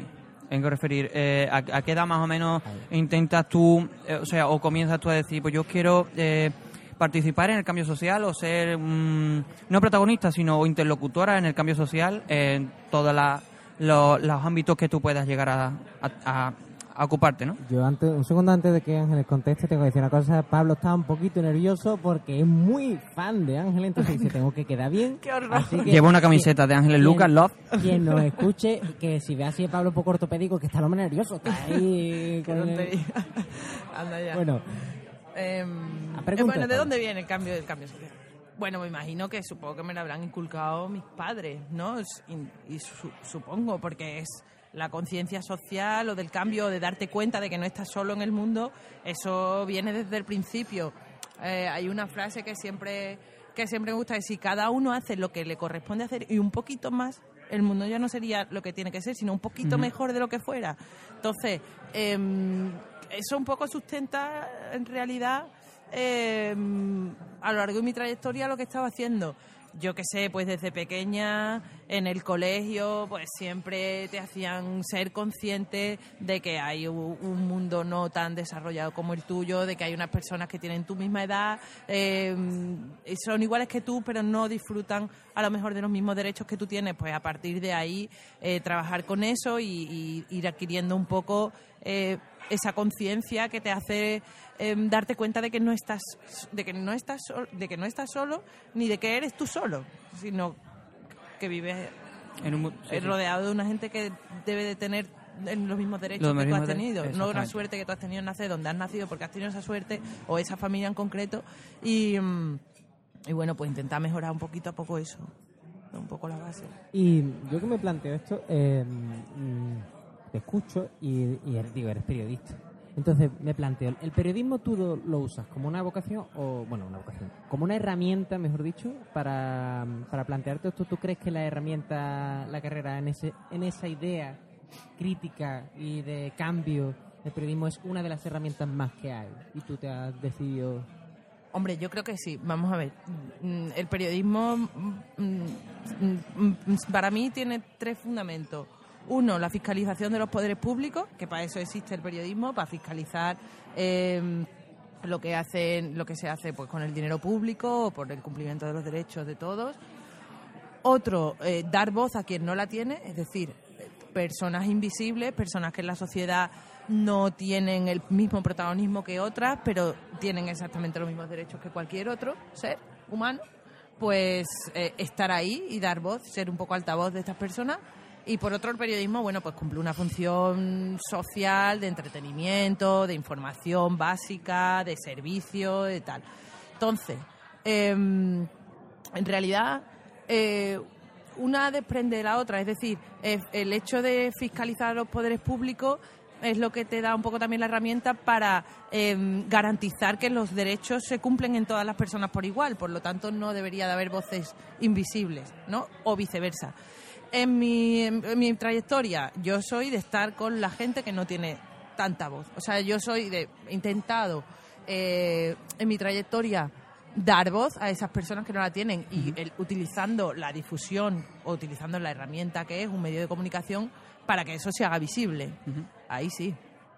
Eh, entonces, podemos decir, o podemos preguntarte, la carrera de periodista, eh, cuando tú estás en, bueno, lo que ahora es bachillerato, eh, es algo que te nace a ti vocacional, es decir, eh, voy a dedicarme al periodismo pese a lo que luego profesionalmente me pueda dar. Es decir, Mm, De hecho, no, no, tan, no tan claro. En realidad, mm, yo quería estudiar, o sea, tampoco tenía yo muy claro que quería estudiar así de joven. te, te explico la pregunta. Dime. Eh, cuando yo estaba en segundo bachillerato, por ejemplo, eh, a mí siempre la gente me decía, hombre, no puedes estudiar historia, porque historia es que te vas a morir de hambre. Uf, ¿Me entiendes no? Sí. Entonces, eh, yo elegí, en mi caso personal, eh, la vía vocacional. ya. Pese a que la gente me dijera, que la gente hablara que historia es una carrera que no servía para nada, que te ibas a morir de hambre. Claro, claro. En ese caso, mm, bueno, todas las de humanidades te mueres de hambre y eso es así, o sea que sí Exactamente. sabes dónde te estás metiendo prácticamente. Em, yo tenía un poco, a lo mejor por la conciencia social, quería estudiar al principio sociología. Ujú. Em, pero realmente el periodismo es una manera de estudiar sociología o de, o de meterte dentro de la sociedad y, darlo a conocer. Por lo tanto, em, si, a mí me interesaba, por ejemplo, bueno, aparte me interesaba en, en- la forma, me interesaba lo audiovisual, me interesaba lo escrito, me interesaba la comunicación en sí. Y en el fondo me interesaba el el- la transformación social. Por lo tanto, ju- juntos era periodismo en realidad. Exacto. Es una manera de analizar la sociedad por estrato, es decir, bueno, pues a mí me interesaba el medio ambiente, pues eh, el periodismo trata el medio ambiente, pues te interesa los derechos humanos, el periodismo trata, el- como el periodismo está inmerso en la sociedad y es transversal a toda la sociedad, realmente era una manera de, de implicarte en todos los estratos y a partir de ahí utilizar o sí, bueno, utilizar eh, la difusión que tiene los medios para, para dar a- para analizar la sociedad. Otra cosa que recuerdo de la primera vez que coincidimos con ella para estar tratando la entrevista fue que nos dijo, eh, no puedes entrar en una carrera, o una carrera de humanidades, por ejemplo, eh, pensando que vas a hacerte millonario. Si vas, de bueno, sí, sí, sí. si vas a entrar pensando que vas a hacerte millonario en una carrera de humanidades, es que no has entendido de qué va la, de qué va la vía de humanidades. Claro. Que te puedes hacer millonario, pero que no tiene que ser o que no que no tiene que ser tu primera prioridad. Pero porque te Eso toque sí. el, cupón, el cupón, no te... no- Exactamente, te puede tocar tu- el cupón o que te lo guarde el camarero, que esto también puede ser, camarero de la cafetería. Pero tienes que llevarte bien con él y gastarle mucho durante la jornada lectiva. Eh, vamos a ver, eh, claro, es que sí, hay matices, vamos a ver. Exacto. Mm, A mí me encanta que haya matices. Eso es, claro, nunca se puede generalizar Exactamente. nada. Vamos a ver, no, esto también venía un poco a colación de que el año pasado di una clase aquí en la Universidad de Sevilla de una Sí. asignatura que se llama Comunicación para el Desarrollo Social. Entonces, claro, lo primero que le dije a los alumnos es, vamos a analizar el... O sea, ¿cómo es el nombre de esta asignatura? Comunicación para el desarrollo social. En principio, ni la palabra comunicación te va a dar dinero, ni la palabra desarrollo te va a dar dinero, ni la palabra social te va a dar dinero, donde nos estamos metiendo. Claro. O sea, es que eso es como meterte en el sitio donde eh, no vas a salir bien por ninguno de los sitios si, si buscas eh, lucrarte profesionalmente en algún aspecto, ¿no? Entonces, claro, no- donde nos metemos, pues precisamente es la inercia mm, de siempre, donde, la- donde lo que no se quiere escuchar, lo que no tiene- se tiene por qué oír, lo que es incómodo, lo que molesta, lo que no da dinero. Entonces, claro, tienes que un poco ahí equilibrar o balancear, en plan, bueno, entre tu vocación, como tú lo has dicho, a lo mejor, o tu, o tu conciencia, o tu, no sé, tu impulso personal Sí. y sobrevivir de alguna Claro, manera. Y, pues, tiene que haber un equilibrio. En fin. Entonces, mm, bueno, tienes que, no sé, yo creo que tienes que estar calibrando permanentemente entre so- sostenerte económicamente y invertir parte de tu tiempo en ese en ese cambio que o, o- o cambiar directamente el modelo, intentar que eso genere genere riqueza. Es un desafío. Claro. Yo me voy a ir un poquito por lo práctico y voy a hacer una preguntita que a- nos costó elaborarla, más que nada porque somos dos inútiles, pero esta preguntita viene a ser, eh, por tu currículum, vemos que te has metido, no, no sé si decir dónde has surgido o dónde has podido, Mm, entonces nos planteamos, eh, ¿crees que es buen consejo para un graduado, un postgraduado, que se meta donde pueda? Eh, ¿Has buscado meterte donde has podido o lo que ha surgido ha sido una búsqueda? Es complicada la pregunta. ¿eh? Sí. Como siempre tiene matices, Es que pero no- no te es que- preocupes, Es que somos tiempo. historiadores y preguntar no sabemos, sabemos nada. dudar. Tampoco, eso está muy bien, eso está muy bien. Eh, bueno, vamos a ver, es que, es que esa pregunta es compleja porque primero que no sé... Que, Es compleja. Lo estamos haciendo bien, Jesús. estáis haciéndolo Lo muy bien. estamos haciendo bien. Es compleja. No es, un- no es una tontería. Ahora lo que tenemos que hacer es ha- hacer silencio como en Jesús y a ver lo que es. No, a ver, es compleja primero porque no sé, o sea, consejo, consejo es que depende de cómo sea la personalidad de cada uno o depende de los principios que tenga cada uno, de la cobertura que tenga o tal. Yo puedo contar mi experiencia, ¿vale? Que mm, eh, mi experiencia también por mi forma de ser, de moverme, que igual una persona más tímida pues sería un mundo o tiene otras herramientas que desarrollar más útiles que las que yo he desarrollado. En mi caso, tampoco me he metido donde me ha salido. Hay cosas que las he rechazado porque he considerado que no eran, que no eran convenientes. Mm, dependiendo. He, ido seleccionando. Eh, lo que sí es cierto es que es, con- es mm, o sea, lo que sí he tenido es bastante disposición a prácticamente todo lo que ha ido apareciéndome o todo lo que he ido pudiendo enganchar o lo que me ha o lo que o lo que he ido buscando o sea eh, en esa eh, no, dime dime No, que en realidad que- no es solo, no tienes que esperar a un estudiante, no tienes que esperar a que termine su... Ah, no, no, no. Desde luego. Eso, por supuesto. Además, eso también es otra cosa que a mí me dijeron cuando entré en la carrera, No, no, que es eh, lo que surja, métete. no no no no Lo Pero- que surja que vaya acorde Claro. con lo que tú quieres Claro. hacer, ¿no? Dentro, no te vas a meter en una clase que no te interesa, ¿no? Claro. Pero eh, que eso es un proyecto de historia en no sé dónde, pues si es viable económicamente y puedes meterte en la cabeza y tener a apuntar en tu currículum, métete, porque te vas a ir luego a la- cuando tú termines la carrera, te vas a introducir en, en el, en el territorio profesional, que además es una carrera como es historia, que es muy eh, de teoría, Mm. que no es tanto de práctica, y luego mm, te va a hacer falta. claro. ¿Cómo que no practica? Yo- Bueno, práctica. oye yo la veo muchísimo más práctica de lo que Sí, no, digo que no es ¿eh? práctica en el sentido de, De lo que, que es, eh, durante la carrera las prácticas, por así llamarlo, que se exigen o que se supone que se van a dar en, eh, en Bolonia, en, en realidad eh, o te metes en una biblioteca, en un archivo, o te metes en una excavación, pero es simplemente eso, ¿sabes? Tienes Pero dos vías de práctica. podríais vosotros buscar más utilidades a la Exactamente, historia eso es lo que me podéis inventar Claro, claro. Exactamente. Oye, mira, yo me busco mi hueco. Creo que soy necesario aquí porque hace falta que se haga una retrospección de esto del análisis de tal, para que siempre se ha dicho, bueno, mítico, que la historia existe para no volver a cometer los mismos errores, hacerse prescindible. Exactamente. Es decir, mira, yo ya sé que pues, en el pasado con estas condiciones, analizando esto, pasó tal.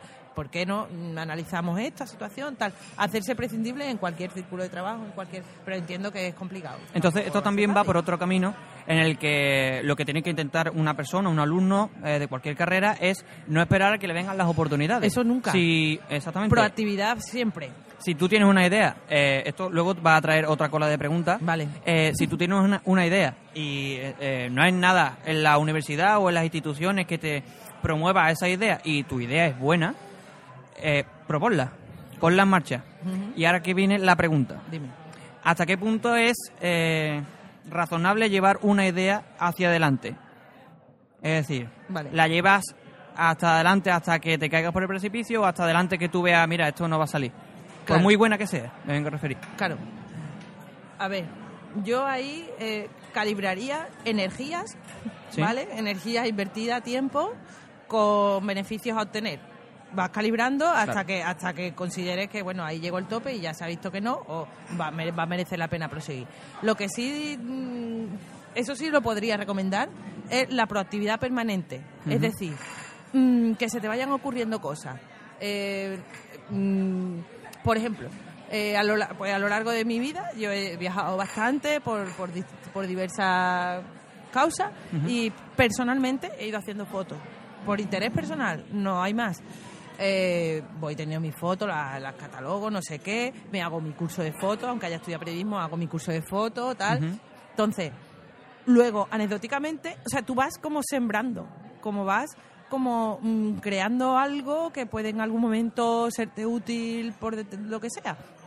Que en, en un momento determinado sale la posibilidad de que hay una chica que tiene una sala que necesita una exposición y yo que tengo un montón de fotos que la gente me dice, hay que ver si que no vemos tus fotos, no sé qué, no sé cuánto, me pongo la exposición y a la vez que pertenezco a una ONG, pues vendemos las fotos y la, eh, las exponemos. Mi amiga tiene una exposición, yo expongo la foto y vendemos la foto y, te- y ganamos dinero para la ONG. para montar una escuela en la selva de Perú. Inercias. Es como mm, eh, todos nos enriquecemos y nadie pierde. Y tampoco hay unos círculos mercantilistas dentro, ¿no? Es, son otros principios, son otros...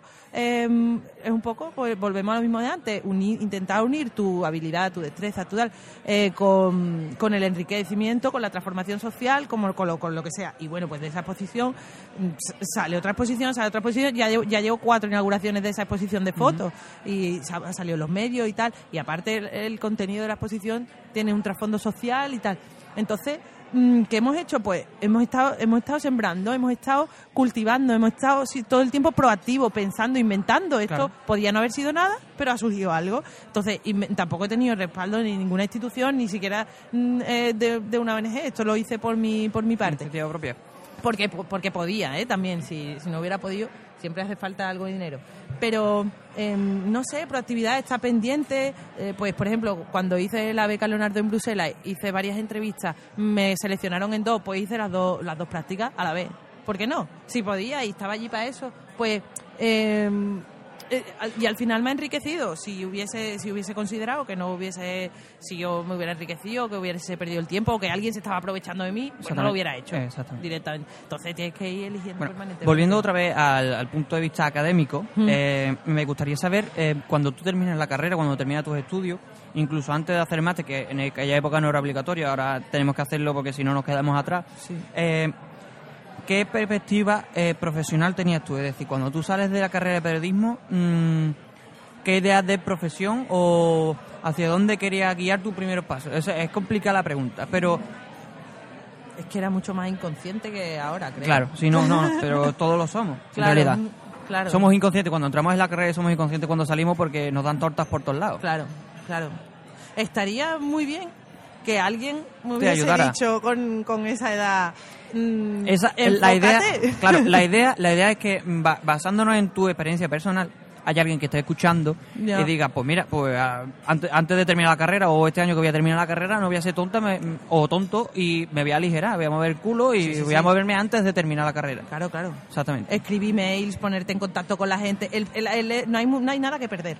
Realmente, la mayoría de las cosas que me ha animado a hacer o que me he atrevido es porque no tenía nada que perder. En realidad, todo tiene que mucho más que ganar que lo que perder. No puedes perder, a lo mejor te da vergüenza fracasar en algo. Bueno, pues ¿qué vamos a hacer? Pues también. Y también eh, no tenías miedo a la frontera. Es decir, si no es en No. España, es donde sea. Hombre, por supuesto. Bueno, de hecho, eh, o sea, eh, claro, el currículum. Tampoco, tampoco te metas mucho en este tema que luego tenemos... Ah, bueno. Bueno, pero me vengo a referir que, que no... Que Me no encanta esto de cortar una entrevista. No Hombre, te metas por ahí que no tenemos te metas por ahí por ese venerable. Que nos quedamos sin preguntas. A ver, que no tengo tanta lucidez así, así ahora de pronto. Vale, vale. Em, en esa edad, me el origen de la pregunta era si con esa edad, si cuando recién terminado periodismo yo sabía Sí, lo que a, iba a qué rama del periodismo? ¿Eh? o ¿Por qué vía? ¿O No. en qué medio? O... Creo que no, No. creo que no.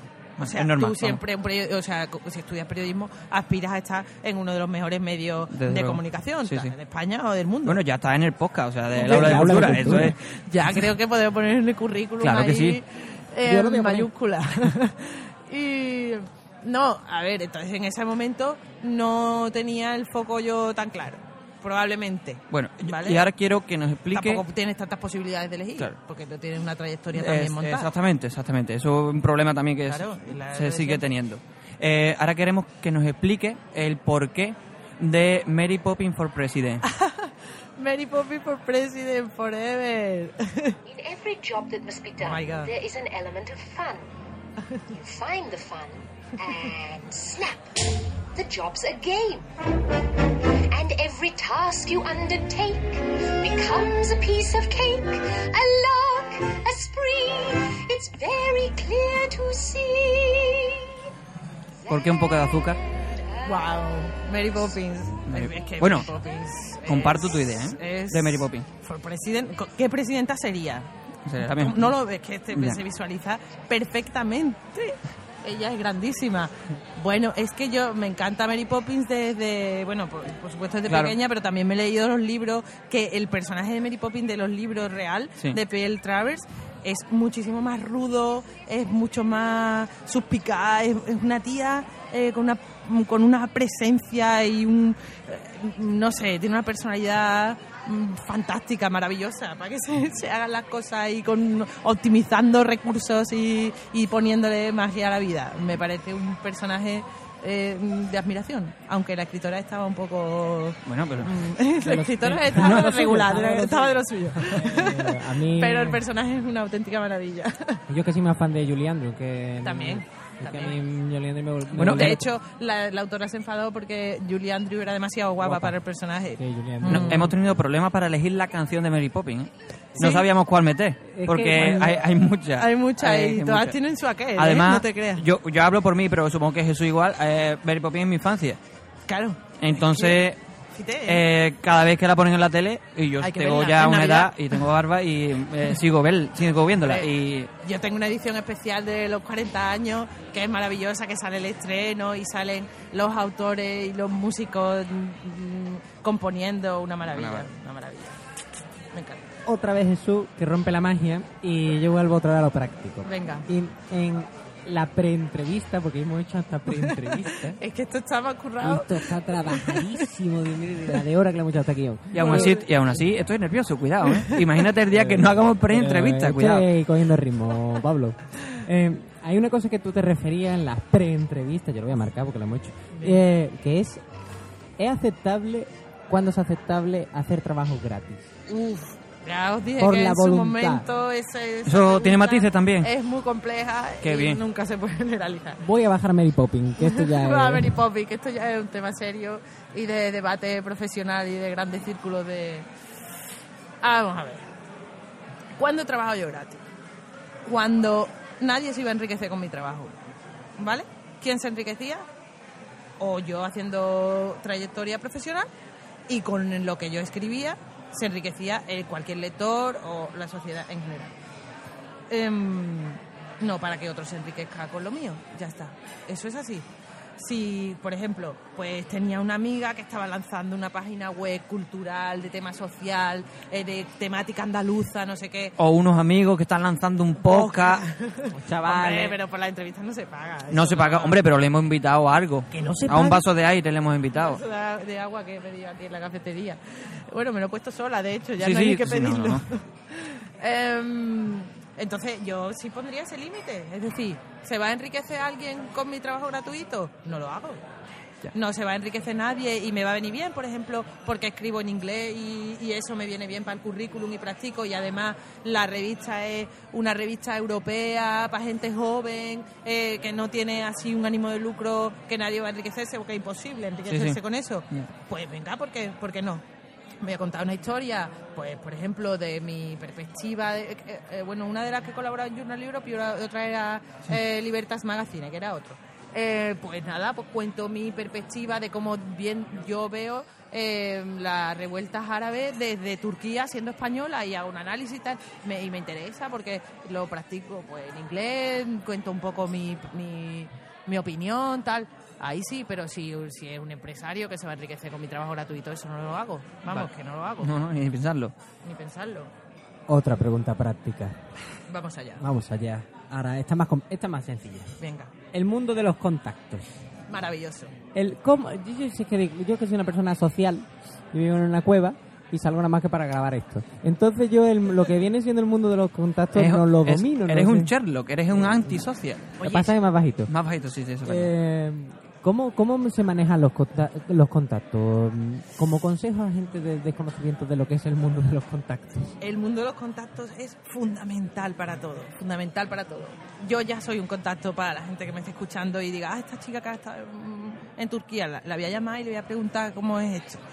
Em, los contactos es que, bueno, como periodista es fundamental porque son tus fuentes, son la gente que te da información, que puede mm, sacar un tema, que puede ilustrar algo, pero luego como trayectoria es fundamental también mm, para lo que sea. El otro día, por ejemplo, me ofrecieron colaborar en una revista europea de un señor que trabaja en, en Moldavia. Eh, pues en principio le he dicho que no. Moldavia. En Moldavia, sí, sí, sí. Cerquita. Aquí, por aquí al lado. Albacete no, ¿no? A la de la calle Feria, ¿no está en Moldavia?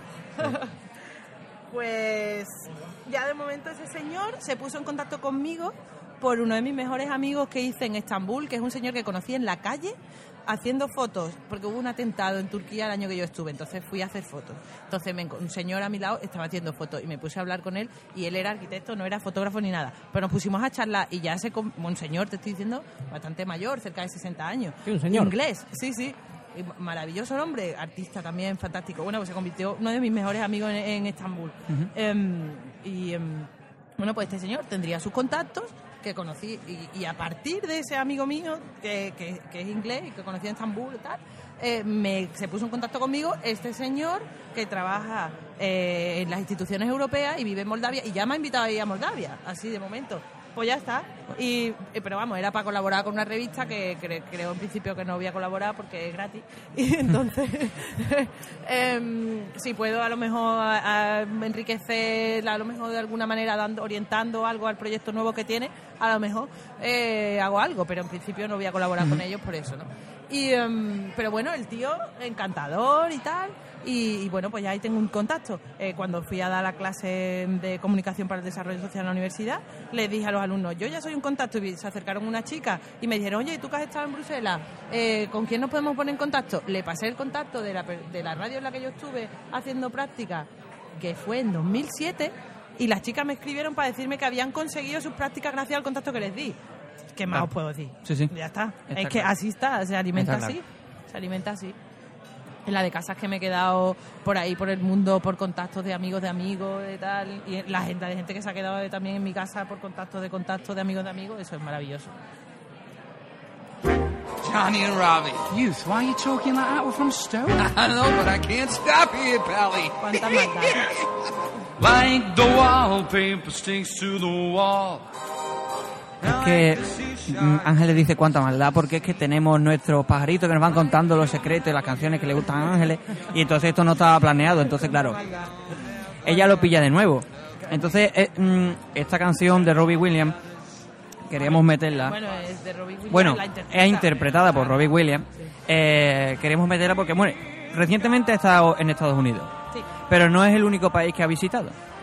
Eh, ha estado en Turquía, ha estado en Bruselas, ha estado en Inglaterra, ha estado en Perú. Bruselas, país, país no es, ¿eh? Bueno, vengo a referir en sitios, localidades, ciudades, pueblos. Específica que somos, específica que somos de cultura. Vale, vale.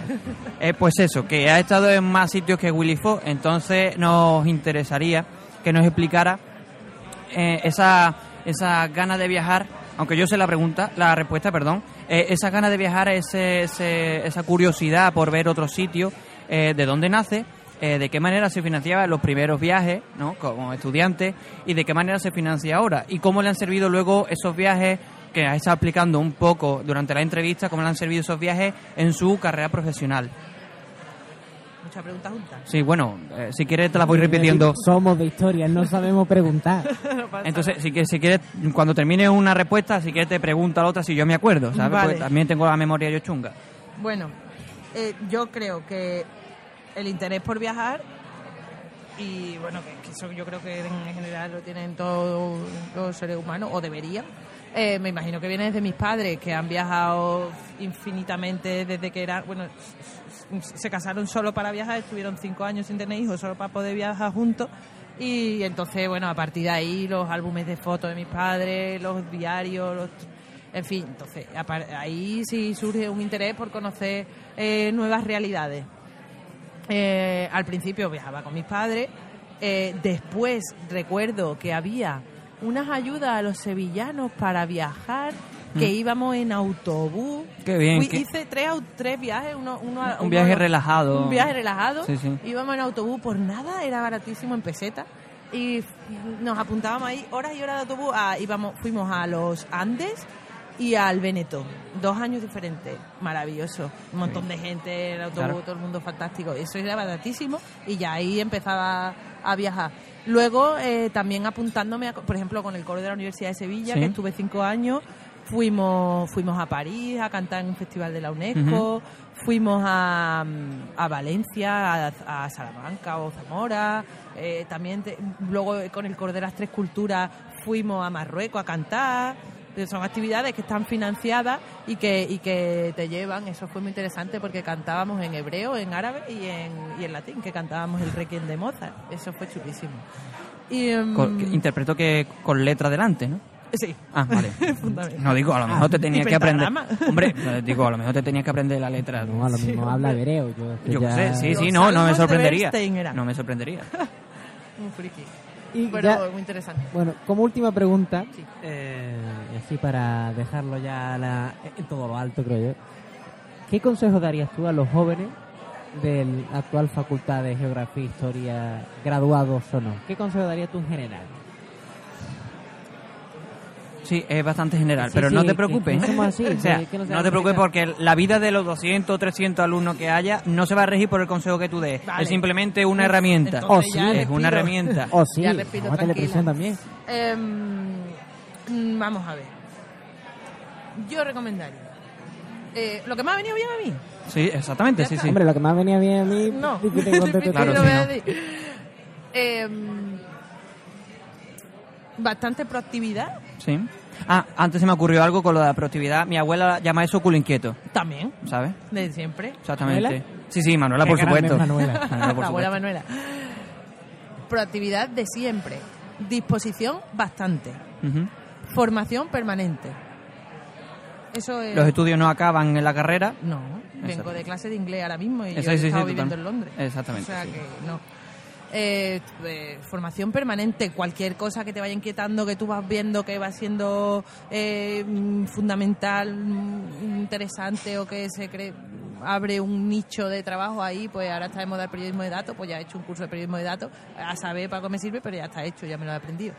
Em, ¿Y qué más consejo? Es que, no sé, yo creo que un poco, mm, bueno, la transformación social Sí. para el bien, o sea, tener ahí la Carta de los Derechos Humanos como base de trabajo y a partir de ahí intentar buscar tus lazos para para intentar cumplir alguno de esos Mm, mm, espero que no sean utopías, que sean desafíos y tal.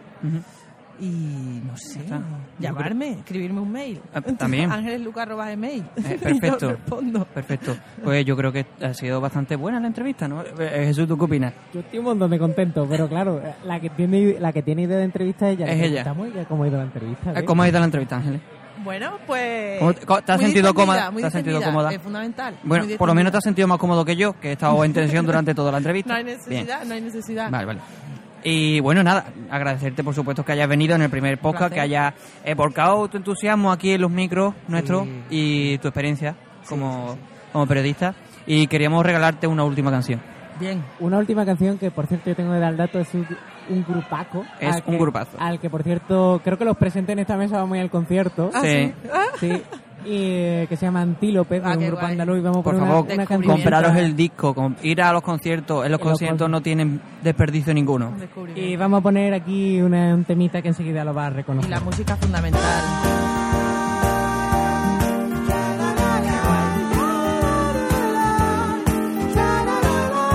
Andaluces, Totalmente, de Huelva. hay que Ni decirlo. balada o balada, se llama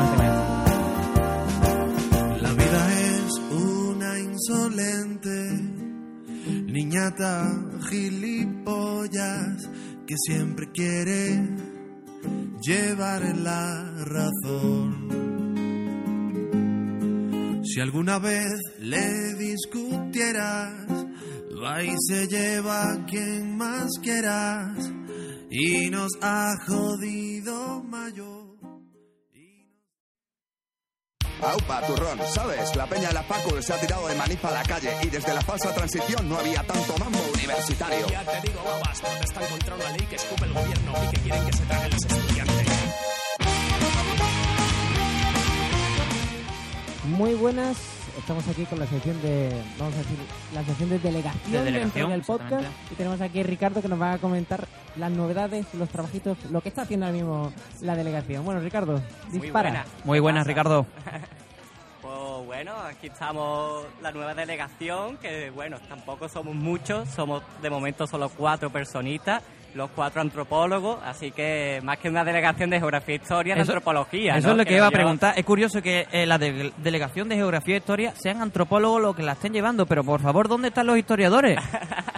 Pero Llegaos. Los, an- los antropólogos valen por 20 cada uno. Tenemos más no, tiempo no, no, si no es porque nos valgan, digo, hombre, por una, una pequeña participación de historia tendría que haber en la delegación, no sé a la gente qué le pasa. Supongo que será eh, el, el síndrome de la Navidad, ¿no? Que la gente se olvida de cosas. Pablo, Bueno, que este hombre tiene que hacer sí, este hombre tema. tiene que hablar, venga, por favor. Es que me, me enrollo, me enrollo como una persiana, dale. mutear, ¿eh? Bueno, para que nos conozcáis, somos la voz estudiantil. eh, y bueno, básicamente nuestros principios por los que nos hemos presentado a, a la delegación y a este marrón que nos viene encima es la defensa de la universidad pública, el principio, defender el principio de no discriminación, ya Ujú. que hay ciertos grupos dentro de la comunidad universitaria que piensan que por no ser español no tienes derecho a estudiar en la Universidad Española y eso no lo vamos a permitir y sobre todo fomentar la participación, que es delegación un instrumento muy útil que podemos que estamos ahí para resolveros cualquier duda, cualquier queja, que estamos para defenderos eh, ante cualquier instancia y nada, bueno, si queréis ahora paso a comentar un poco Por favor. propuestas. Pasa, Por pasa. favor. Bueno, nosotros estamos de momento defendiendo el B1 gratuito, que como sabéis fue una exigencia dentro de los planes de estudio de Bolonia. Eh, ya hemos tenido movilizaciones junto al movimiento estudiantil eh, y de momento ya hemos conseguido que por lo menos la- el examen, si aprueba, la tasa que tiene que pagar de- del examen, pues te la reembolsan.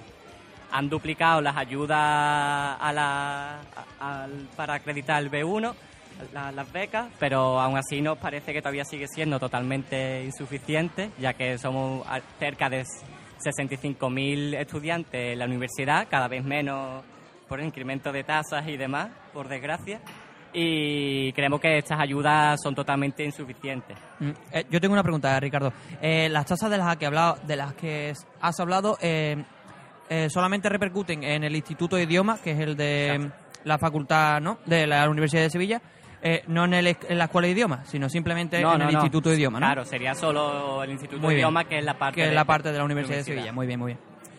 Y bueno, así que contaros así cosas recientes que hayan pasado. No sé si imagino que sabréis haber recibido un correíto de nuestro querido rector eh, tildando al movimiento estudiantil de violento.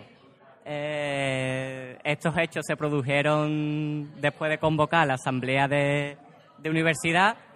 Eh, por contaros un poco todo el trámite de cómo hemos, hemos vivido desde la delegación del CADU eh, la convocatoria de dicha asamblea. En- no nos han puesto ninguna facilidades. Eh, Que no, es puest- ra- que no es raro tampoco. pues, no te creas, normalmente todo lo que llevamos de curso, la relación con el Ah, rectorado había sido. Más o menos fluida y buena, pero hemos llegado a un punto en el que se han cortado todos los canales de diálogo y básicamente ahora mismo el rector es un muro sobre el que no te contesta y no te, no te escucha. Eh, Es curioso que el rector se atreva a mandar un correo a toda la comunidad universitaria criminalizando a sus propios estudiantes, que nos parece una aberración y por ello eh, el pasado martes, eh, en pleno del CADU, pedimos la dimisión, pedimos el, tripet- el triplete de dimisiones. La. Secretaría General, por dudar de la, de la legalidad de la convocatoria de la Asamblea, Ujú. pese a que estaba, después se demostró totalmente que estaban ahí las actas, el secretario de- del Consejo de Alumnos dio su palabra. Eh, también pedimos la dimisión de la vicerrectora de estudiantes, ya que en vez de mediar y de intentar ser un puente de diálogo De entre el rectorado y los estudiantes, ha puesto las mismas trabas. Y por último, la dimisión del rector, que bueno, no sé si, hay- si habréis que ya tiene tarjetita black, nos hemos enterado por la prensa, Sí, sí. eh, que bueno, que junto al el escándalo de la UCA, yo creo que ya... Mi pregunta es, ¿por qué eso no se ha generalizado? Yo quiero una tarjeta blanca, la necesito para la Navidad y para las vacaciones. Para libros solo, ¿no? Eso, delegación no me la proporciona, no la tarjeta black. De momento De no. momento no. A lo mejor alguna fotocopia si te portas Esta bien. delegación no me gusta, no. no, la tarjeta No voy con la gente importante, no. Esta gente no están trabajando. en- Bueno, entonces ahora mismo las cosas están tensas entre los alumnos y el rectorado, ¿no? Como hemos comentado. Bueno, pues a ver si se puede llegar a un, a un pacto, a un puente de conversación y que las dos partes se pongan de acuerdo. Bueno, de manera. todo vino, si es que propuestas de, dilia- de diálogo y demás hay sobre la Ah, mesa. O sea, todo vino por la reforma del estatuto de la universidad. Sí. Eh, dicho este- estatuto se reforma en la Comisión de Proyectos Normativos, que es una comisión que deriva de- del claustro universitario. Claustro en el que estamos infrarrepresentados, solo tenemos un 30% los estudiantes. Sí. Que además, si sumamos todas las contingencias del estudiantado, de gente que termina la carrera, gente que por motivos bien académicos, económicos, personales no puede estar, pues no tenemos ni siquiera ese 30% totalmente cubierto.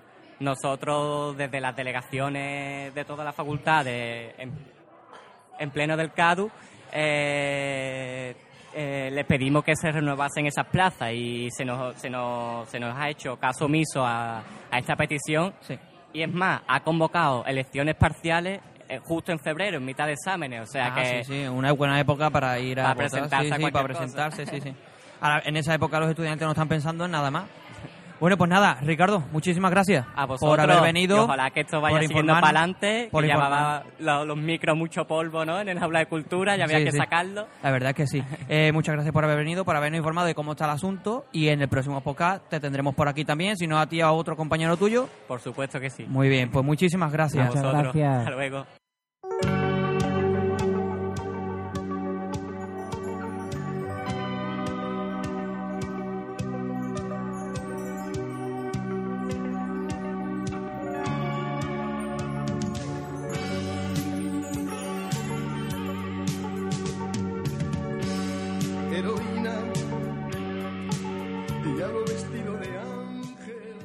Muy bien, pues seguimos con el podcast, primer capítulo, y ahora vamos a, a meter una sección nueva, a ver qué Una- os parece. una sección, ya esto es la segunda hora. Ya Es estamos decir, mucho más relajados, más ya distendidos. Se ha acabado la gente que habla bien. Exactamente, tampoco queremos meter aquí monografía Se ha- a punta pala porque la gente se nos va a aburrir. Se ha acabado. Yo El creo whisky, que se se ha ha acabado el whisky. No, se ha esa, esa es la clave. Que hemos acabado el whisky más que se acaba el whisky. Oye, Sí, sí. bueno, sí. No, no era aburrida, No. era, profesional. tampoco, era de podemos, categoría. tampoco podemos meter a la gente dos horas y media de monografía, ¿no? Que por cierto hay que decir que se han quedado nuestros amigos de Tempora Magazine porque le hemos dicho, oye, que la segunda Quedarse. parte Es graciosa. Vamos a hacer, bueno, graciosa. En la segunda parte vamos a estar, Vamos a intentarlo. vamos a estar relaete. intentarlo. Y... ¿Qué Pues nada. tiene? Bueno, Pablo, cuéntame. Pues nada, vamos a intentar a ver si esta sección nueva os gusta y vamos allá con ella. La política de Roca. Muy bien, pues vamos con esta sección que es eh, un hallazgo que hemos hecho en los distintos baños de la Universidad de Sevilla. Un mundo ter- terrible. Terrible, terrible. Hallazgo. Hallazgo, sí, sí, es un hallazgo porque, hombre, tarde o temprano uno tiene que utilizarlo y tarde o temprano se da uno cuenta de las cosas que hay pintadas en las paredes y en las puertas de los baños de la Universidad de Sevilla. Yo siempre he defendido que se haga una tesis doctoral. ¿Verdad? Cierto, hay... Eso. ¿no? Vamos a tomar las pintadas que hay en los baños eh, como un barómetro del CIS, por así llamarlo, ¿no? Vale. ¿Qué interesa ahora mismo eh, a la- a- al alumnado de la Universidad de Sevilla? ¿Vale? Bien. Y vamos a tomar En como... concreto, de, en concreto de la Facultad de Geografía e Claro Historia. que es donde nos situamos nosotros, donde nos situamos pero, pero o, Hay también, tengo que decir, también tengo que decir que desde aquí invitamos a todos los alumnos todos de los toda la. Universidad de Sevilla que si quieren colaborar con nosotros nos manden eh, las fotos que, te- que hagan de estos mensajes en los cuartos de baño, que nos las manden al correo y a, o al Facebook o a eh, el Twitter. Sí, Y- pero, pero que las fotos y- sean de mensajes, no de Sí, ellos por- en el baño. Exactamente, hay- de hay los que decir mensajes. que Selfies, desde- no. Que hay que decir que desde el podcast del aula de cultura de la, de la Facultad de Geografía e Historia promovemos que es un mensaje que además creemos que, que se sumarán el servicio de limpieza de la Universidad de Sevilla, que si tienen que pintar algo, se pinte los cojones. Bueno, en fin. Menos mal que no estamos en, en horario eh, infantil. Menos mal, menos mal. Somos adultos ya. Ah, Sí. sí. Eh, Bueno. esto es lo que llamáis distensión, ¿no? La Sí, sí, totalmente. totalmente. No, pero vamos a intentar eh, no ser tan bruto, ¿vale? En el vocabulario. era un pequeño. Sí, sí, un pequeño palabra, bien. Bueno, eh, vamos a meter ya en la política de Roca, vamos a empezar como si esto fuera un telediario súper interesante, ¿vale? Eh, vamos a empezar hablando de temas políticos. ¿Qué tema político interesa a los alumnos y a las alumnas de la Universidad de Sevilla? Aquí en la Facultad de Geografía e Historia. Por, por ahora son solamente alumnos, porque claro, eh, resulta que da la casualidad que el señor que esté que está aquí, que es Pablo, y este que está aquí, que es Jesús, son señores. Entonces está feo que nos metamos en el cuarto de baño de, de las mujeres para. Creo para que la aclaración ha sido importante para Bueno. que no nos cierren el podcast. Sí, sí, sí, sí. No, claro, no, porque es bueno. que está muy feo. Claro, eh, es que Bueno, yo bueno. entiendo que un, un señor que entra con una cámara de foto en un baño de mujer, pues la verdad que no, está bien visto. Bueno, para que nos vamos no a hagáis eso en vuestras casas, chicos. Yo he dicho alumnos y alumnas porque contamos con alumnas que contribuyen a que Ah, también bueno, se saque. Obviamente yo no entro en los cuartos de baño de las mujeres Sí, con un móvil en la mano. ¿Y qué hacías el otro día a las 6 de la tarde? Es falso. En la puerta, Carmona. Bueno, eh, empezamos. Empezamos, cuando Empezamos, usted diga, de la Muy bien, primera. eh, vamos a hablar de política. Ahora mismo el tema en boga es el aborto. Entonces, o sea, no, que era Podemos. no, no era. Podemos. Eh, intentamos, No. intentamos buscar. Hay que decir que en, en nuestra encuesta del cuarto de baño, Podemos no tiene presencia. No tienes, esto, no tienes esto- caño. Esto ¿Qué quiere me- decir ¿Qué me dices? Sí, sí, te lo digo. Es Esto- sorprendente, esto sorprendente, quiere decir que el barómetro del CIS eh, no, eh, no encuesta a jóvenes, porque segu- eh, no, no nos saldría elegido. No saldría entre las dos fuerzas políticas como está actualmente. Por ahora, las dos fuerzas políticas que tenemos registradas son eh, El carlismo, ¿no? el carlismo y la otra era, creo que, un grupo albanés. Eh, De- no, no. Bueno, el caso. Frente al banner de liberación. el frente- y el frente, el frente de liberación judaica también. se, nos va, se nos va a ir de las manos como sigamos así. Nos vamos a hacer como tres cuartos de hora, ¿vale? Vale, vale. Bueno, caballero, diga, diga usted la primera. Entonces, eh, la primera, esta me, me encanta. Dios no existe, la vida no es santa. Entre en- comillas. Entre comillas. eh, aborto libre. Y debajo hay una contestación que lo, ahora voy a Ah, leer. con, con réplica. Con réplica, por supuesto. Pero bueno, por esto supuesto. es Pero es que, es Sí, sí, sí. no, no, que hay doble réplica. Espérate, hay mía. una réplica que esta es eh, pro- pro- mm, antiabortista, por supuesto, que dice, ¿para qué queréis estar a favor del aborto si ya lo estás de la eutanasia? A lo que se, mía, re- se replica, a lo que se replica moral católica fuera. Madre mía. Madre mía. Eh, yo tengo una pregunta eh, que quiero dirigiros. Es Sí. ¿en Esto, qué- un segundito, eh, hay que terminar de escribir la imagen. Justo encima hay eh, el perfil de un señor fumándose un porro dibujado. Es para verdad, es completar la Es imagen. verdad, no me había dado cuenta, es verdad. Es una amalgama. Que Sí, sí, sí. Yo, yo lo primero, que, antes que tú continúes con la pregunta, Sí, una sí. cosa que me planteo yo, la gente que va con, con rotulador eh, indeleble al baño. Mi, mi pregunta va por ese camino. Es decir, eh, ¿quién comienza esto? Es decir, porque cuando ponen las puertas de la univers- de los baños están limpias. Pero O sea, históricamente, ¿eh? estamos hablando. Sí, sí, históricamente, históricamente. ¿Quién fue, ¿Cómo se le ocurre a una persona, a un alumno, venga, vamos a escribir sobre el aborto en la puerta del cuarto baño? ¿Sabes? ¿Cómo se, ¿Qué opináis vosotros? Bueno, pues yo creo que esto, la verdad, seguramente fue un premio Nobel. Porque ha O dos. iniciado U2, U2 es un grupo estupendo. irlandeses, ¿no? Sí. No, entonces. Eh, yo creo que ha iniciado un movimiento bastante interesante. ¿Tú qué opinas? A ver, eh, está claro que hay un, un debate en profundidad en los baños. Se, Sí. se ve que, que se maneja el lenguaje. Sí, sí. Además, la caligrafía, vosotros no la podéis ver, pero es de, de- Bueno, de- de cal- maestría. Caligrafía británica Este, decimonónica. escúchame, Eso es una este que hemos leído puede que sean dos académicos de la lengua comparado sí. con otros que hemos Lo que visto. no sé ¿eh? por qué no tienen una cátedra de paleografía en esta santa madre facultad. Habría que preguntárselo al departamento. no Paleografía querer- de baños. Paleografía de baños. Sí, sí, sí. de baños. Oh, podría ser una clase muy interesante. Política del baño. Hombre, vamos a tener que comentárselo a Yo que- Manuel Tallafigo, que de aquí le mandamos otra, oh, yo una, una, una cuestión que quiero comentar es que eh, la mayoría de fotos que hemos sacado no están pintadas en los azulejos de la pared, sino que están en la puerta. Por lo tanto, el, el que lo ha escrito o bien ha orinado antes y luego ha escrito, O- o estaba haciendo aguas mayores en el momento de escribirlo. Esto es... Esto es Bueno, aquí aquí te- se nos abren o sea, dos interrogantes. Aquí Claro, tengo claro. que intervenir yo con un asunto que yo he investigado. Mira, hay un proceso eh, que está... eh, yo digo, siempre justo antes de dormirte, tiene un proceso creativo, ese momento de duermevela, que es maravilloso, que claro, se te va porque estás para dormirte. Pero hay otro momento de creatividad absoluta que es el momento de... De, Sí, sentado eh, en el baño, en estás el momento que estás contigo estás mismo, ¿no? soltando, eh, En el momento echando estás cuerpo, como decía aquel. Sí, sí. Y, y yo creo que esta gente, mm, porque ya roza, roza, esto es roza lo, lo glorioso, esta gente no solamente están echando cuerpo, sino también creo que se han quedado medio dormidos en algún momento y se ha producido un eclipse intelectual. Ha venido, ser, ha venido Dios o quien sea, Un eclipse en el intelectual. sentido de cada uno, y le ha, le y ha dicho, creado escribe, esto. Y escribe esto. Y repito, y este es de los tranquilos. Sí, sí, sí. Hay algunos que son roza. La conclusión, la conclusión de todo esto, entonces, es que el, ele- el electorado ¿no? de la universidad está dividido en torno Es- a ese hay tema mucha división, Sí, sí, sí, hay sí, muchísima división. Hay, está, hay tres, yo diría que hay tres bandas. Está la banda de aborto no, banda aborto sí, y banda de yo dibujo mm, perfiles con porro. Sí. Claro, pero es- es- esa parte de discusión es la complicada. Que ¿no? podríamos decir sa- o no sabe o no contesta. Es la tercera vía, ¿no? La tercera vía. De eso. todas lo mejor- formas, yo creo que lo que lo une a todos es El amor por el arte.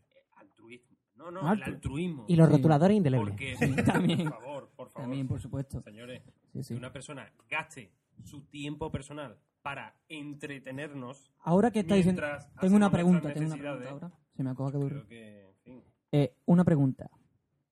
Las puertas de los cuartos de baño de las facultades de Sevilla y de España son una eh, antelación a lo que son ahora los muros de Facebook. Bueno, bueno. son puertas del conocimiento ante todo. No, son puertas para las discusiones críticas y filosóficas y políticas de los alumnos antes de que existiera Facebook. Es más, es más, yo ya he visto en pintadas en cuartos de baño, yo ya he visto RT de retweet. Sí, es verdad. Se es verdad. se retuitea Se en el baño. retuitea. Bueno. Si lo lees en el baño, por favor, ponlo y retuitea. I don't know how, pero, Sí, sí, sí. pero se hace. Sí, sí, se hace, se hace. Bueno, ¿y qué más, nos- qué más, qué Eh, más mira, pasa? hay una, hay una que es buenísima también, que está escrita también en rojo, no sé si es el mismo rotulador de la de antes Quizás o es el una de banda antes. Pero, pero la grafía no es la misma, ¿eh? No, la grafía no es la misma. El caso es que, bueno, es eh, sienta una base histórica importantísima.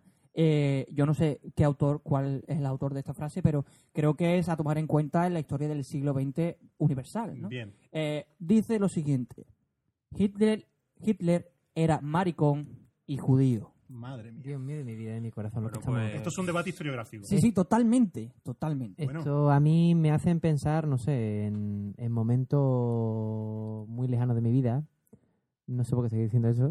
Porque está- de boca viene No, porque es que yo pienso en Hitler, eh, que era maricón y judío. Piensas en Hitler Y, normalmente. y- no, ahora mismo, en este instante cuando estoy viendo esto aquí, eh, Hitler era maricón y judío. Claro, aquí estamos hablando de, de- de traumas que podría tener esta ¿Pero esto es una afirmación o es una pregunta? Es una, es una Rotundo, afirmación ¿no? rotunda, en mayúscula. Eso es que está Yo es gritando. que tengo un problema y es que este tipo de afirmaciones sin nota al pie y con bibliografía no me las creo. No, porque esto es Eh, eh, la no. autoridad, la autoridad es el baño. Yo creo que Ah, estoy. Ah, estoy en des- vale, claro, estoy en desacuerdo contigo, Emanuel, y muy de acuerdo con mi compañero Jesús. O sea, yo esto lo puedo citar en, un, en mi TFG. Totalmente, Sí, sí, en la puerta sí. del baño tal de la facultad una tal. fuente. Claro, claro, es una fuente. Una. No se puede citar, no se puede citar eh, lo- los grafitis de, Ahora, de eh, Roma. quiero también poner un apéndice a esto que acabamos de decir. Es decir, eh, la base histórica que tiene esto y que puedes utilizar es porque está en los baños de la Facultad de Geografía e Historia. Si estuviera la de... Si tuviera la de ingenieros no tiene base hombre, histórica. no, ¿me pero entiendes, no? allí- Es como si aquí O pone... sea, sumamos Mercadona, el rector y los ingenieros no, no, también, no, pero no Ah, por, no. pues no por los ingenieros. Si aquí en un baño Gracias. hay una, hay una fórmula de ingeniería o hay un mapa de ingeniero, no tiene validez ninguna porque no está en el sitio que le corresponde. No está homologado. Exactamente. Hombre, no es que valga es que- menos en un sitio que otro, si es que no está homologado Esto- por la gente que está estudiando. esto vale ¿Tú aquí por el en componente arquite- histórico. En arquitectura se puede poner en los baños, esta casa es una mierda. Exactamente, por Tiene una base Este baño, este baño no está orientado como tendría que estar, El los materiales son malos, ¿me Me entiendes? correcto. Eh, yo creo que debería ser así para, para tomarlo más que nada como base histórica eh, a utilizar en trabajos posteriores, ¿no? Sí, sí, sí. Yo, a los nuevos alumnos de historia, tomad nota que os estamos dando. Una, una- hombre, un esto es una masterclass de estamos, cuarto de lo baño. estamos soltando aquí gratis, además. Sí, sí, sí. Aquí se van a gastar dineros y dinero Ahí. en becas de investigación, en doctorado. Cuando en realidad Somos, somos, somos buenas personas, ¿eh? Yo, Abriendo el eh, camino a las nuevas Estamos hablando y Pablo ha dicho una, una palabra que la hemos dejado, o un nombre que hemos dejado ahí, él la ha soltado, pero no la hemos... eh, Esto es una masterclass de, de cuarto de baño. Sí, sí. Eso, Sí, sí, yo. eso es importante Sí, tenerlo bueno. claro. Matice usted. No, no, no matizó. Ahí lo dejo. que Otra, cada uno entienda. Pablo, otra. Bueno, otra. Ahora vamos con la lucha más en la calle, ¿no? La lucha más juvenil. ¿no? Juvenil. Eh, mm, yo no sé, mm, ahora me tenéis que decir si son del mismo movimiento o no, pues yo estoy más verde en eso, ¿no? Vale. Eh, mira, una hay una que está clarísima de qué movimiento es, porque tiene su haz y su martillo bien Su dibujado. hoz, su hoz. Sí, Eso, perdón. Su hoz y su martillo bien dibujado en un... en- De luz. Ah, sí, es que estaba pensando en tío. física, venido- física, los baños de física. Eh, y pone al lado, eh, en mayúscula por supuesto, viva la lucha de la, cras- de la clase obrera. Co- Pero este ha hecho un ratito, ¿eh? Sí, sí, abajo. Este tenía un poco de... Estaba un poco No, pero lo de judía abajo y lo de Hitler era judío maricón. Pero Este, este además ha pintado. este, estaba, este tiene un poco estreñido Bueno, el pero es que no- tránsito. pero hay que a ver, cuidar ¿Os el habéis tránsito. fijado que está eh, la hoz y el martillo y también tiene signos de exclamación? Claro. Bueno, esto, esto se puede explicar con las vanguardias leninistas, ¿no? Hombre, Que- claro. creo que sí. Esto es el constructivismo, esto es arte Claro, constructivo. claro, esto es una célula leninista que se mete en los baños y, y lleva la revolución a, a otra dimensión. Eh, ¿Han releído a Marx? Y también hay otro que ya aquí cambia la grafía, también cambia el- la tinta de- de- del bolígrafo, que pone libertad jóvenes patriotas. Madre mía. Pero, pero, pero, que hay un- en ese en concreto... Sí, mm, hay un mensaje lo- pequeño. Hay un mensaje pequeño que creo que es lo que le da fuerza Claro, realmente es que al mensaje. yo no llego a verlo. que eh. yo aquí lo estoy viendo, tengo una pantalla, es el mensaje pequeño, Libertad Jóvenes Prado. Sí. Hay uno al lateral que no se ve, pero hay uno abajo que dice, vale, Vale, bueno, eh, eso es que Eso- la lucha, es que está bien. la lucha sigue. vale, vale. O sea, es, además pone fecha y todo. Ah, vale, y lo fecha. Creo que es de 17 de junio de 2014. Yo Ah, pero lo- esto ha sido ahora mismo. Sí, sí. eso ¿Qué, qué patriota han encerrado en estos tiempos? Vale. ¿Alguien lo sabe? Además me encanta. yo eso lo vale. entiendo como un compromiso público. Sí, sí, sí, sí. Vale. Vale. Dime dónde y cuándo. Y voy. a, y a quién. Lo noto. Yo lo noto. Aquí hay uno que me, me- me encanta. Hay uno que me encanta aquí que tengo que decirlo, que es nazis no. Nazis, ¿no? Que también se puede responder lo mismo. Vale. Vale.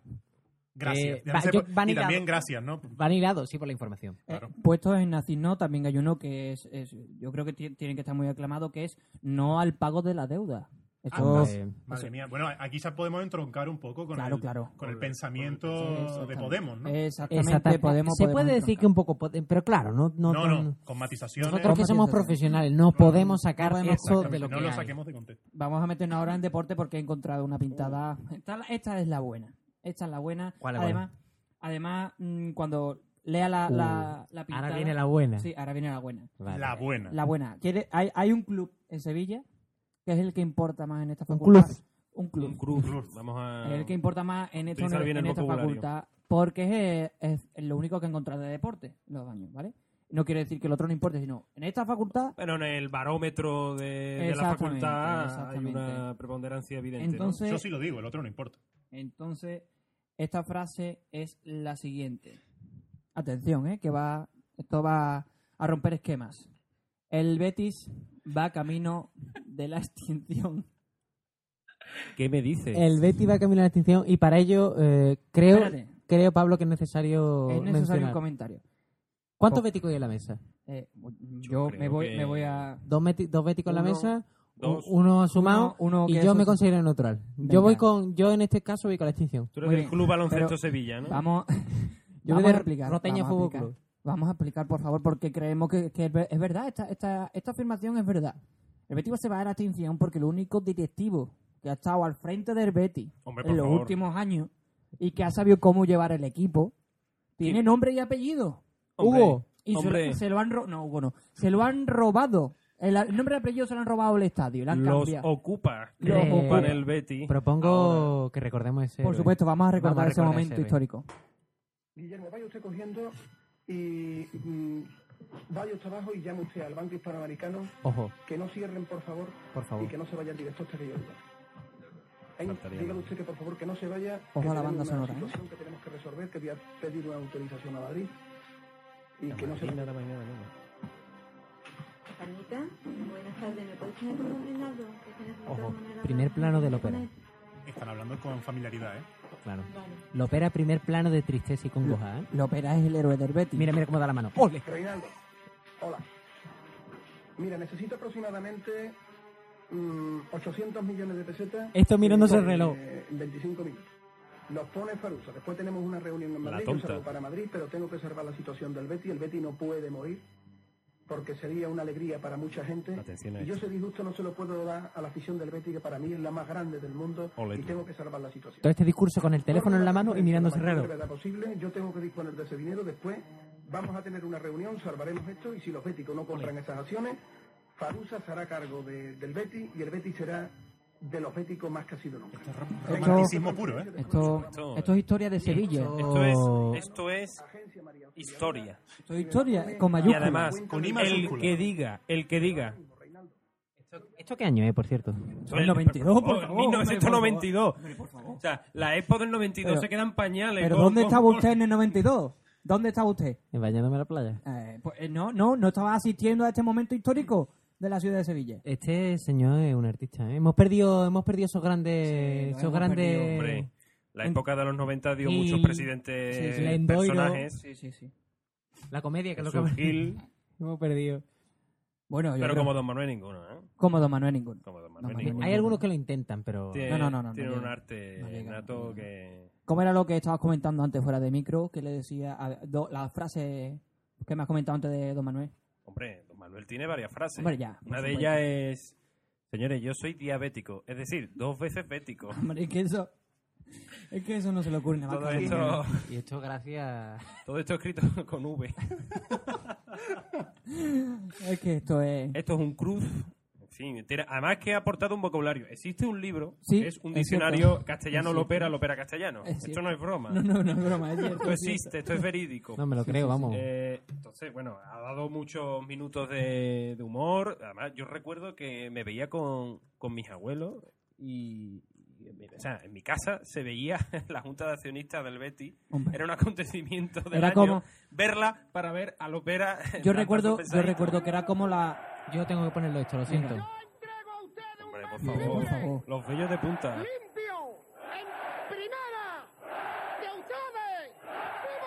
Con William Wallace, por cierto. Esto, esto es mejor que William Wallace. Es que yo por esto sí que me levantaría la falda para, para, para enseñar culo. Por supuesto, vamos. Por supuesto. Es Bueno. un personaje único, desde luego. Este, yo creo que ahora tenemos que ir a, a la otra rama, que es la rama del consejo dentro de los baños, ¿no? Sí, sí, bueno, ya vamos a ponernos serios. Ya, Sí, sí, sí, hay sí, consejos. hay de salud. Hay un conse- Además, consejos, eh, hay varios pintos, ¿no? Hay un consejo literario, hay consejo para el que está leyendo, ¿no? Entonces, vamos a empezar por los literarios, que son los que más culturales Esta, esta, esta facultad, ¿eh? Sí, sí, por supuesto. Ya Hombre, que somos... es Templo del conocimiento. Por supuesto, por Y supuesto. del altruismo, insisto, Sí, sí. porque un- una persona se quite su tiempo para darte un consejo.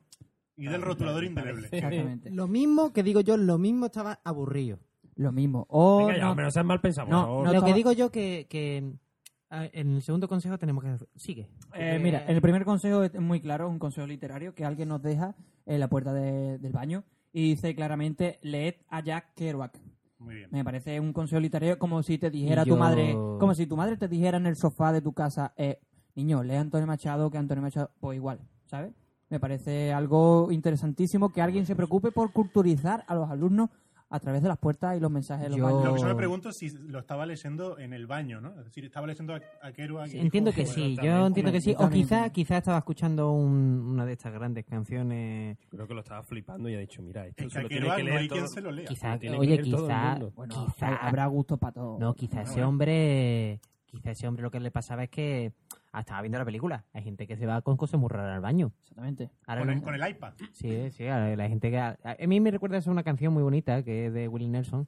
Que yo le voy a poner así como de fondo mientras que hablamos. Que es On the, On the Boat Again. Yo que- voy a aprovechar ahora que nadie nos escucha para confesar que una vez fui a un baño de aquí y me llevé los apuntes de Pero es que- métodos y técnicas de Tú investigación. fuiste, ¿no? Tú fuiste. El que atacaste el baño. Aconsejé, un- leer láminas de visigótica cursiva. Eh, Lo, son pusiste en el, en el cuarto baño. Escribió en carolingia en la pared. Madre lo que mía. pasa es que se ha Pero, perdido. bueno, yo te voy, a dar, te voy a dar la razón de por qué es normal que la gente se lleve libros o que se lleve apuntes ¿no? para estudiar en el cuarto baño si vas hasta un tiempo. Tú en tu casa, lo normal es que cuando te sientes en la taza del bate, eh, cojas la etiqueta del champú, pero A aquí ver. no hay champú. Claro, Pero, además, pero tú tengo- te sientas en la taza del váter, No, me pongo de cuclillas. Que en un baño público es jodido. ¿eh? No, pero No, estamos hablando aquí, en tu hombre, casa. se pone... Se Yo en pone- el baño público gasto de las pocas veces que voy. porque Claro, sí, trato bueno, de pero huirlo. hay- hay veces pero que no cuando, puedes evitarlo. cuando tuve que vivir durante un año aquí en esta santa casa, Porque te desalojaron. eh, no, porque empezaba desde las 8 de la mañana a dar Ah, clase y salía de aquí a las 9 de la noche. Por favor, que pongan tenía la camita ahí arriba, ¿no? Sí, sí, Pongan sí. camas en la universidad. Una reivindicación que Sí, sí, desde aquí aprovecho para los compañeros de delegación que han estado antes, que hombre, que estaréis bien una camita. El ¿no? comedor muy bien, pero... Pero- Como la guardia de los La hospitales. reivindicación es una cama. Y coméntame, coméntame. Y lo que te iba a comentar era... Que se ha ido totalmente de la olla. No, si no, me pongo yo... pues, No, que lo que me no, va a no, no, comentar... que yo había que gastar Claro, mucho hombre, papel higiénico porque... Exacto, sí, no, Yo lo entiendo, yo lo entiendo. Yo daba eso por sobreentendido. Yo pero- soy una de esas personas que ha dejado su marca en casi todos los las Ay, por estaciones favor, de no. trenes de Personas España. como tú hacen que yo... mm, No entre no los baños. No, no, yo soy muy recogidito, muy limpio, pero yo que tengo, yo he llegado a una estación de tren y como que me da- que el- la flora intestinal y el, y el Yo creo que lo sabes, se ¿sabes? va. Entonces, Yo creo que lo Yo la última vez que estuve en el baño de la estación de trenes, un señor me ofreció un servicio. Ay, aquí también pasa. O sea, aquí también pasa. Y lo pero que- tenemos que tener más Te- pruebas. me, miraba, me miraba... Aquí también sé, pasa. Con amor, ¿no? No, ¿A, yo... a cuál de los dos? ¿A cuál de los me dos? la- recitó un poema. ¿A ti ¿no? fue el que te yo, había pasado? A ti. Yo, eso, yo quería sacar aquí... Yo- una- yo también lo he sufrido. de los cruising, ¿no? Yo también lo he sufrido, yo también lo he sufrido. Yo, o sea, yo, había que Pues a mí hacer no me quiere ni pa' eso. asociación de víctimas del cruising, Facultad sí, de sí. Geografía e Historia. Sí, yo también lo he sufrido. Yo lo sufrí y bueno. Bueno, el mío se portó muy bien, ¿no? Le dije que no y se fue el chaval. Pero No, el mío ni siquiera preguntó. Ah, no, no. No, no. Vale, vale. El mío se tomó la libertad de, de mirar gratis, que además no se lo puede ni codificar. Ah, no, yo que esta- estaba con la... Por Yo Canal que Plus. normalmente entro por si acaso. Entro y cierro con pestillo por si El acaso. chaval este dispuso. No, no, no, no. dispuso. Bueno, desde fuera. eh, vamos a continuar eh, con los consejos que se dejan en la puerta de debate. Y como hemos dicho, nos da un consejo cultural, pues en otro, en otra puerta de baño nos dan el consejo contrario, que es deja de leer y disfruta de tu momento Olbran. Ah, Me parece maravilloso. Que además yo veo aquí in- interesante esto porque por la cuestión de los solvers. Porque ¿Tú yo crees que han sido los de Kellogg's los que lo han puesto? No, yo Es creo que un viral. no lo creo porque dudo que esta gente que escriba consuma fibra con regularidad. Entonces yo, mi opinión, mi opinión personal es que el problema es que hay poca fibra en la facultad. Poca fibra. Hay que tomar más kiwi, hay que tomar más ciruelas. Porque Qué rica de- la ciruela. después, ¿eh? claro, es que mm, creamos un ambiente, y eso, eh, creamos un ambiente de escritura. La Tóxico. gente, la gente, la gente necesita eh, necesita ¿qué? estar tanto tiempo en el ¿Usted baño. que quiere acolasar las tuberías? Yo del lo que quiero es que el, la flora intestinal y sobre todo el, el- la circulación intestinal esté limpia y perfecta para todos. Qué bonito. Yo Sí, ¿no? quiero el bien de todos. Qué bien. Tú siempre a favor del bien. Ah, por favor el este bien y al programa favor de, dejar- de escribir. O sea, consejos de salud, vamos. El consejo... Yo ¿no? estoy por poner no. cuadernos, digo en serio, estoy por pegar cuadernos a las paredes de a las Sí, hombre, para, de la... para que no manchas más, ¿no? Tampoco- Hombre, un cuadernito, ¿sabes? Cada uno vaya poniendo como, como el libro de visitas. Exactamente, como Aquí libro de cagó visita. no sé cuánto, ese rollo. Exactamente. Claro. exactamente. Además se puede poner una mesita de noche del Ikea que está muy barata, un cuadernito. Qué higiénico. Sí, sí. ¿Usted qué piensa? ¿Usted qué piensa? ¿Qué piensa de este baño? Pero ¿y el que no se lave las manos y firma? El papel duro. Ah, yo creo- piénsalo. Imagínate ese que no se ha lavado las manos y firma. Hay mucho, hay mucho, ¿eh? Mm, hay mucho. Yo quiero introducir un tema al respecto de este último, de esta última lectura, que es el, eh, la persona que haya puesto eso en el baño se está preocupando porque hagamos eh, nuestras necesidades bien, ¿me entiendes? No, que esté completamente eh, centrado en lo que estás haciendo y no te disperses a que al final te lleva allí media hora y no hagas nada. Hombre, que si te diluye, si te diluye, no fluye. Exactamente. Lo dicho, Exactamente. gente altruista que, Bueno, en fin. Vamos a ir con las dos últimas, ¿vale? Eh, voy a dejar la mejor para el final, la que yo ¿Estás considero seguro? mejor, ¿vale? Y vamos con una, una última que es un, es un, es una, eh, un alumno nos ha dejado un deseo, deseo para el futuro, ¿eh? para su futuro. Uh, verdad, Dios mío de mi vida, no me acuerdo de estas dos. Y, y nos ha dicho que de mayor quiere ser prostituto. Bueno. A ver. No sé, no sé cómo tomarme esto. Bien, ¿no? El nivel- No, yo, Sí, sí. hombre, cada uno eh, No hay es dueño, historiadores, no hay eh, historiadores. es dueño de su destino y capitán de su alma. o Yo sea, conozco pocos historiadores que no hayan sido prostitutos en algún momento de su vida. Eh, allí nos vemos en Yo los conozco- baños de la Renfe. Ahí ¿eh? estamos. En esta mesa no conozco ninguno que lo haya sido en algún Han momento. pagado muchas becas doctorales a base de Pero me, me parece súper bonito que alguien quiera compartir su deseo futuro, ¿no? De su futura profesión con todos los alumnos que vayan allí y que utilicen el cuarto de baño. La cuestión es que lo dice, pero no deja teléfono. ¿Tú sabes que me No, recuerda? no, no, no pero lo deja. yo creo que es un, es un, un ideal Sí, no, es- Un soliloquio. ¿Sabes quién me recuerda? A, ¿Recordáis a Tito en sí? Sí, hombre. Sí, hombre, por hombre, supuesto. Pues quizás Por sea... supuesto. eh, noto que es, es parte de su rima. De, de su, Prostituto, de ¿no? su rima, ¿no? Sí, Claro. sí, sí. su flow. Eh, yo Venga, veo, venga. veo la voz de Tito en sí en esas paredes. Y bueno, ya vamos con el último, que si no esto se nos Espera, hace espera, espera. Ant- eh, no hemos dicho el de retweet. Ah, bueno, el de Eh, retweet yo voy, a hacer ahora. un- espérate, voy a dar una pequeña referencia, tú haces la última. Venga. Como hemos dicho antes, eh, hay retweet dentro de... Es que ese es el último que yo ¿Ese? tengo. ah, Claro, ¿no es claro, claro. el, el de OK Tropas? No, no, no, no, no, no. Ese si quieres te lo dejo a ti. de- Claro, no, no, no, entonces dale el Y no hay mando ni dirección en este programa. No, no hay mando ninguno. Ah, Esto es... a es que- levantar y me voy Es que creemos que algunos de los mensajes son demasiado Claro, es que- fuertes. exactamente. fuertes. ¿Sabe? ¿Censura? Ah, no, censura no, hombre, Sí, simplemente censura, censura, pueden claramente. sangrar los oídos de nuestros oyentes. palabras. ¿sabes? Bueno, vamos a terminar ya ahora sí con el último, que es bastante sencillo. Y yo creo que todos los alumnos nos vamos a sentir identificados con él. Bueno, yo no. Y bueno, así. Sí, así como Jesús me desacredita en directo, Bueno. ¿sabes? Porque claro, él estamos Por eso somos dos, cada uno un Claro, extremo. yo digo, yo digo, yo digo algo, él totalmente lo contrario y me desacredita y arreglado, ¿no? Bueno, pues nada, todos los alumnos nos sentimos eh, re- eh, por este Bueno, yo todavía, mensaje. yo todavía no lo sé, ¿eh? Menos yo. Madre mía. Al final no me dejan hablar. Bueno, hable usted. Vamos a ver. Pide retweet. Este es el que pide retweet. Y dice lo siguiente. En un verde, verde agua, un bolívar de agua. Agua marina, diría yo, ¿no? Sí, no, más o menos. Pero es, es difícil. Es difícil sacar una foto porque no se ve con el, el azul grisáceo que tienen las puertas de los eso baños, ¿no? pedimos, por favor, un poco más de negro. Sí, por favor, negro, rojo, suele verse bien, ¿vale? Eh, y pone retweet. Tú también vas a dejar alguna asignatura para el verano. Ah, pues sí. Sí. ¿Ves? No. Yo creo. Él, él no. Never en mi vida. No, él never en su vida porque eres muy listo, un tío sabio. No soy muy listo, soy superior simplemente. Eh, exactamente. Bueno, ya está. ¿Yo qué le hago? No Yo me he dejado alguna. ¿Yo qué le hago? Yo soy una persona superior. Pues mira, Y- pues y sí. me Ah, hay que decirlo. Pero nazis no. Nazis no, y, Vale. la próxima, y la próxima vez al baño, ¿no? Soy Claro, superior. Exactamente, soy Exactamente. superior. No, ya lo he comentado, pero me lo borraron. Envidia. Bueno, pues con esto terminamos la primera sección eh, dedicada a los mensajes en los cuartos de baño, a la política de Roca. Espero que os guste y podamos repetirla eh, en los siguientes capítulos. Le doy las gracias a Emanuel y Salva por esos comentarios tan Y- sesudos que han hecho. ¿eh? Hemos tenido que venir de la academia para darle un poco Sí, sí. de, de- de sustento al debate. Exactamente. Yo he leído dos libros esta mañana. Sí, ¿no? Te la- te- bueno, yo te he puesto sobre aviso y te digo, léete el libro sobre historiografía de mensajes en los cuartos de baño de las facultades. Vaya a ser que te cojas de nueva. Yo me he tomado Hay que venir documentado. Por eso. Un Olbran. No, un Olbran. Yo me he tomado un Olbran. ¿No come, come lo que le gusta a ese caballero? Olbran, Olbran. Olverán. No, el de Coronado. Ah, bi- Bífido, eh, los bífido. Bífidus. es que Bífido si, no, no hay Bífido bífido, no hay. Tenemos no. aquí publicidad y Sin todo. bífido no hay mensaje.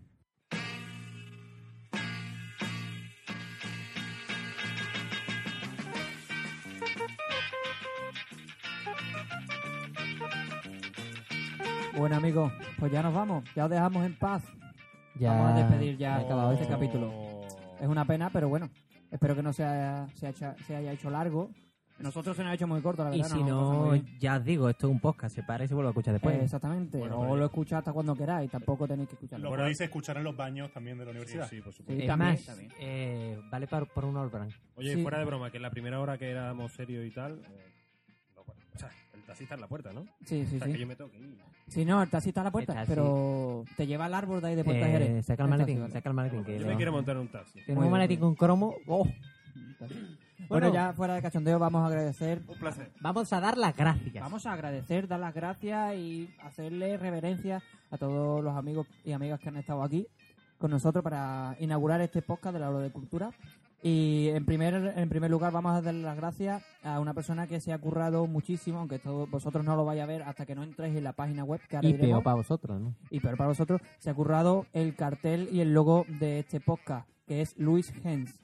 Muchas gracias de aquí, amigo, compañero. El del por- ketchup, ¿no? Eh, no. No, Gens era. Es que griego. No, no va a ser, no, no, no va a ser la primera vez que le hagan esta broma al pobre Luis, Bueno, pero pues, de verdad. aquí, Pero se la estoy haciendo en Espera, directo. yo creo que a Luis le gustará porque. Sí, seguramente.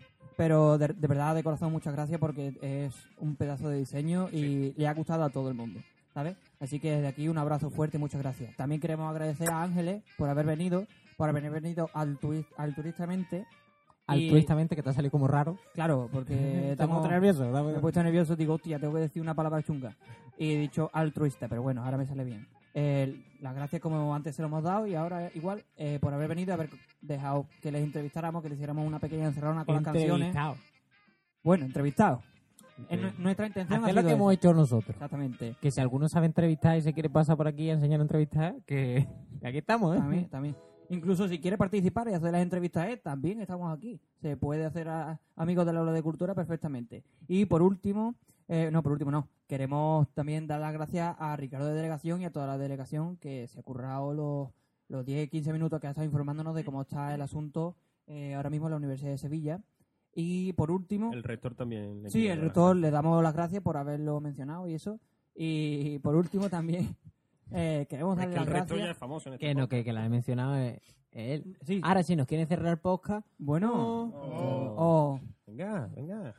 y por último, darle las gracias, por favor, venga, déjame terminar, que esto es imposible, es nos imposible. cierre, que da entre, fama. que, entre que yo me equivoque y que me cortan, es imposible. Que lo cierre. que si traes gentuza, pues... De- desde luego, no, no que sé sea que yo pueda. Ahora, mismo puedo hombre. coger mutearos, chimpum macarena. Bueno, ¿Os gusta en más caso, por último, de verdad, las gracias a las muchachas de la cafetería que se han prestado desde el primer momento que le dijimos que vamos a grabar allí el podcast. Eh, se han prestado sin ningún tipo de negación. Los oyentes os estáis dando cuenta que la primera parte hay como ruidito de fondo. Estábamos en la cafetería de la. Facultad de Geografía e Historia. Así decía Y ahora estamos en un cuarto En el sótano. Por eso, en un cuarto oscuro donde me están dando par pelo. Obviamente lo estáis escuchando. Nadie ha ¿vale? visto la cara de psicópata que ha puesto aquí. Nadie la ha visto. Bueno, El amigo. Eh, por último, vamos a recordar, aunque ya lo hicimos al principio del capítulo, vamos a recordaros eh, los métodos de contacto. contacto, Eh, contacto. Es que tiene que poner siempre el, el asterisco. Yo llevo, la me- yo llevo a la mesa, algo tengo Sí, que sí, decir. yo llevo a la mesa, pero es que no, no deja a uno trabajar. A lo mejor en el segundo capítulo del podcast no estoy aquí, amigo, ¿vale? Eh, mm, vamos a decir la página donde podéis descargaros el podcast. No te rías, Jesús. Eh, feo. podéis descargaros este podcast gratuitamente y cuando queráis. Eh, Gratis, ¿qué me dice? Gratis, te lo estoy diciendo. En, en estos tiempos que todo es dinero. Es más, es más, si están escuchando esto, ya sabe que se lo pueden gra- de- descargar gratis. Dato que te doy. Pues nada, pues eso. Cógelo y compártelo. Dato que te doy. Si están escuchando esto, ya sabe que se puede descargar al gratis. primer, a los 10 primeros oyentes que llamen Pero, pero al esa- número que nos ha yo facilitado. recuerdo, yo recuerdo que esta mañana esta campaña de odio y venganza contra mí no era así. No, pero hombre, que hay que El decirlo claro. Hay que decirlo Sí, claro. hay que dejarlo Si claro, Estás escuchando una- esto, no, si estás no. escuchando esto, ya sabes que es gratis. Claro, eres- hay que dejarlo claro, eres un analfabeto, no tienes ni puñetera idea de decir Pero ¿y si, y si alguien ha pagado y de repente escucha a Pablo diciendo que es gratis También y es esa, verdad, esa ¿no? cara? Ese No, es es que problema. ya estamos creando Por aquí un si habéis pagado y tenéis esa cara que dice Manuel, mandadnos la foto. Sí. Queremos ver esa foto, ¿vale? Yo... De todas maneras, ya os decimos que si tenéis que pagar, os están timando, ¿vale? Bien, eh, voy a intentar seguir por tercera vez. A ver cómo lo corta Cada ahora. vez se parece más a, uno que- que... yo me sé que se llama Pablo y tiene coletas también. Sí, sí, es verdad. Me, Por me siento muy vez. en la sexta noche con Maruenda e Inda, ¿sabes? es la página web en la que podéis descargaros el podcast. Es, bueno, que esto no sé para qué lo digo porque total ya lo habéis descargado. Eh, 3W, todo en minúscula, por favor, y junto, eh, www.podcastcultura.es, ¿vale? Ahí tendréis el enlace, tendréis enlace para descargaros el podcast, el enlace a Tempo Magazine, el enlace al blog de Ángeles Lucas y todos los enlaces de las cosas que hemos ido hablando en este capítulo. También podéis escribirnos, y por favor, escribirnos eh, al Twitter del Aula de Cultura, que es arroba aulacultura, arroba aulacultura guion bajo FGH, todo en minúscula y seguido, por favor. Y por último, al correo del Aula de Cultura, que es aula de cultura fgh arroba us.es, igualmente en minúscula. ¿Vale? Y yo creo que ya con esto lo he dicho todo, por fin pero- no me han interrumpido. pero- próximamente- yo, yo venía aquí con, con mi libro. hombre, No. eh, no, hombre, eh, nadie me ha dejado hablar de mi libro, ¿no? O sea, vuestro profesor ha traído aquí su libro de 400 páginas sobre la serie de Cádiz. Y, hombre, Profesor, en el siguiente programa. No se preocupe, no se preocupe. pero está bien, está bien. Querido hermano, soy consciente que voy a cortar la referencia a Bueno. profesores de esta casa. Por favor. No queremos que vengan aquí y nos quemen con su pipa. Por favor, Jesús, hermano mío, sube la música y corta esta delirante. Vamos a poner una musiquita muy hermosa para que nos vayamos de aquí. Everybody get funky.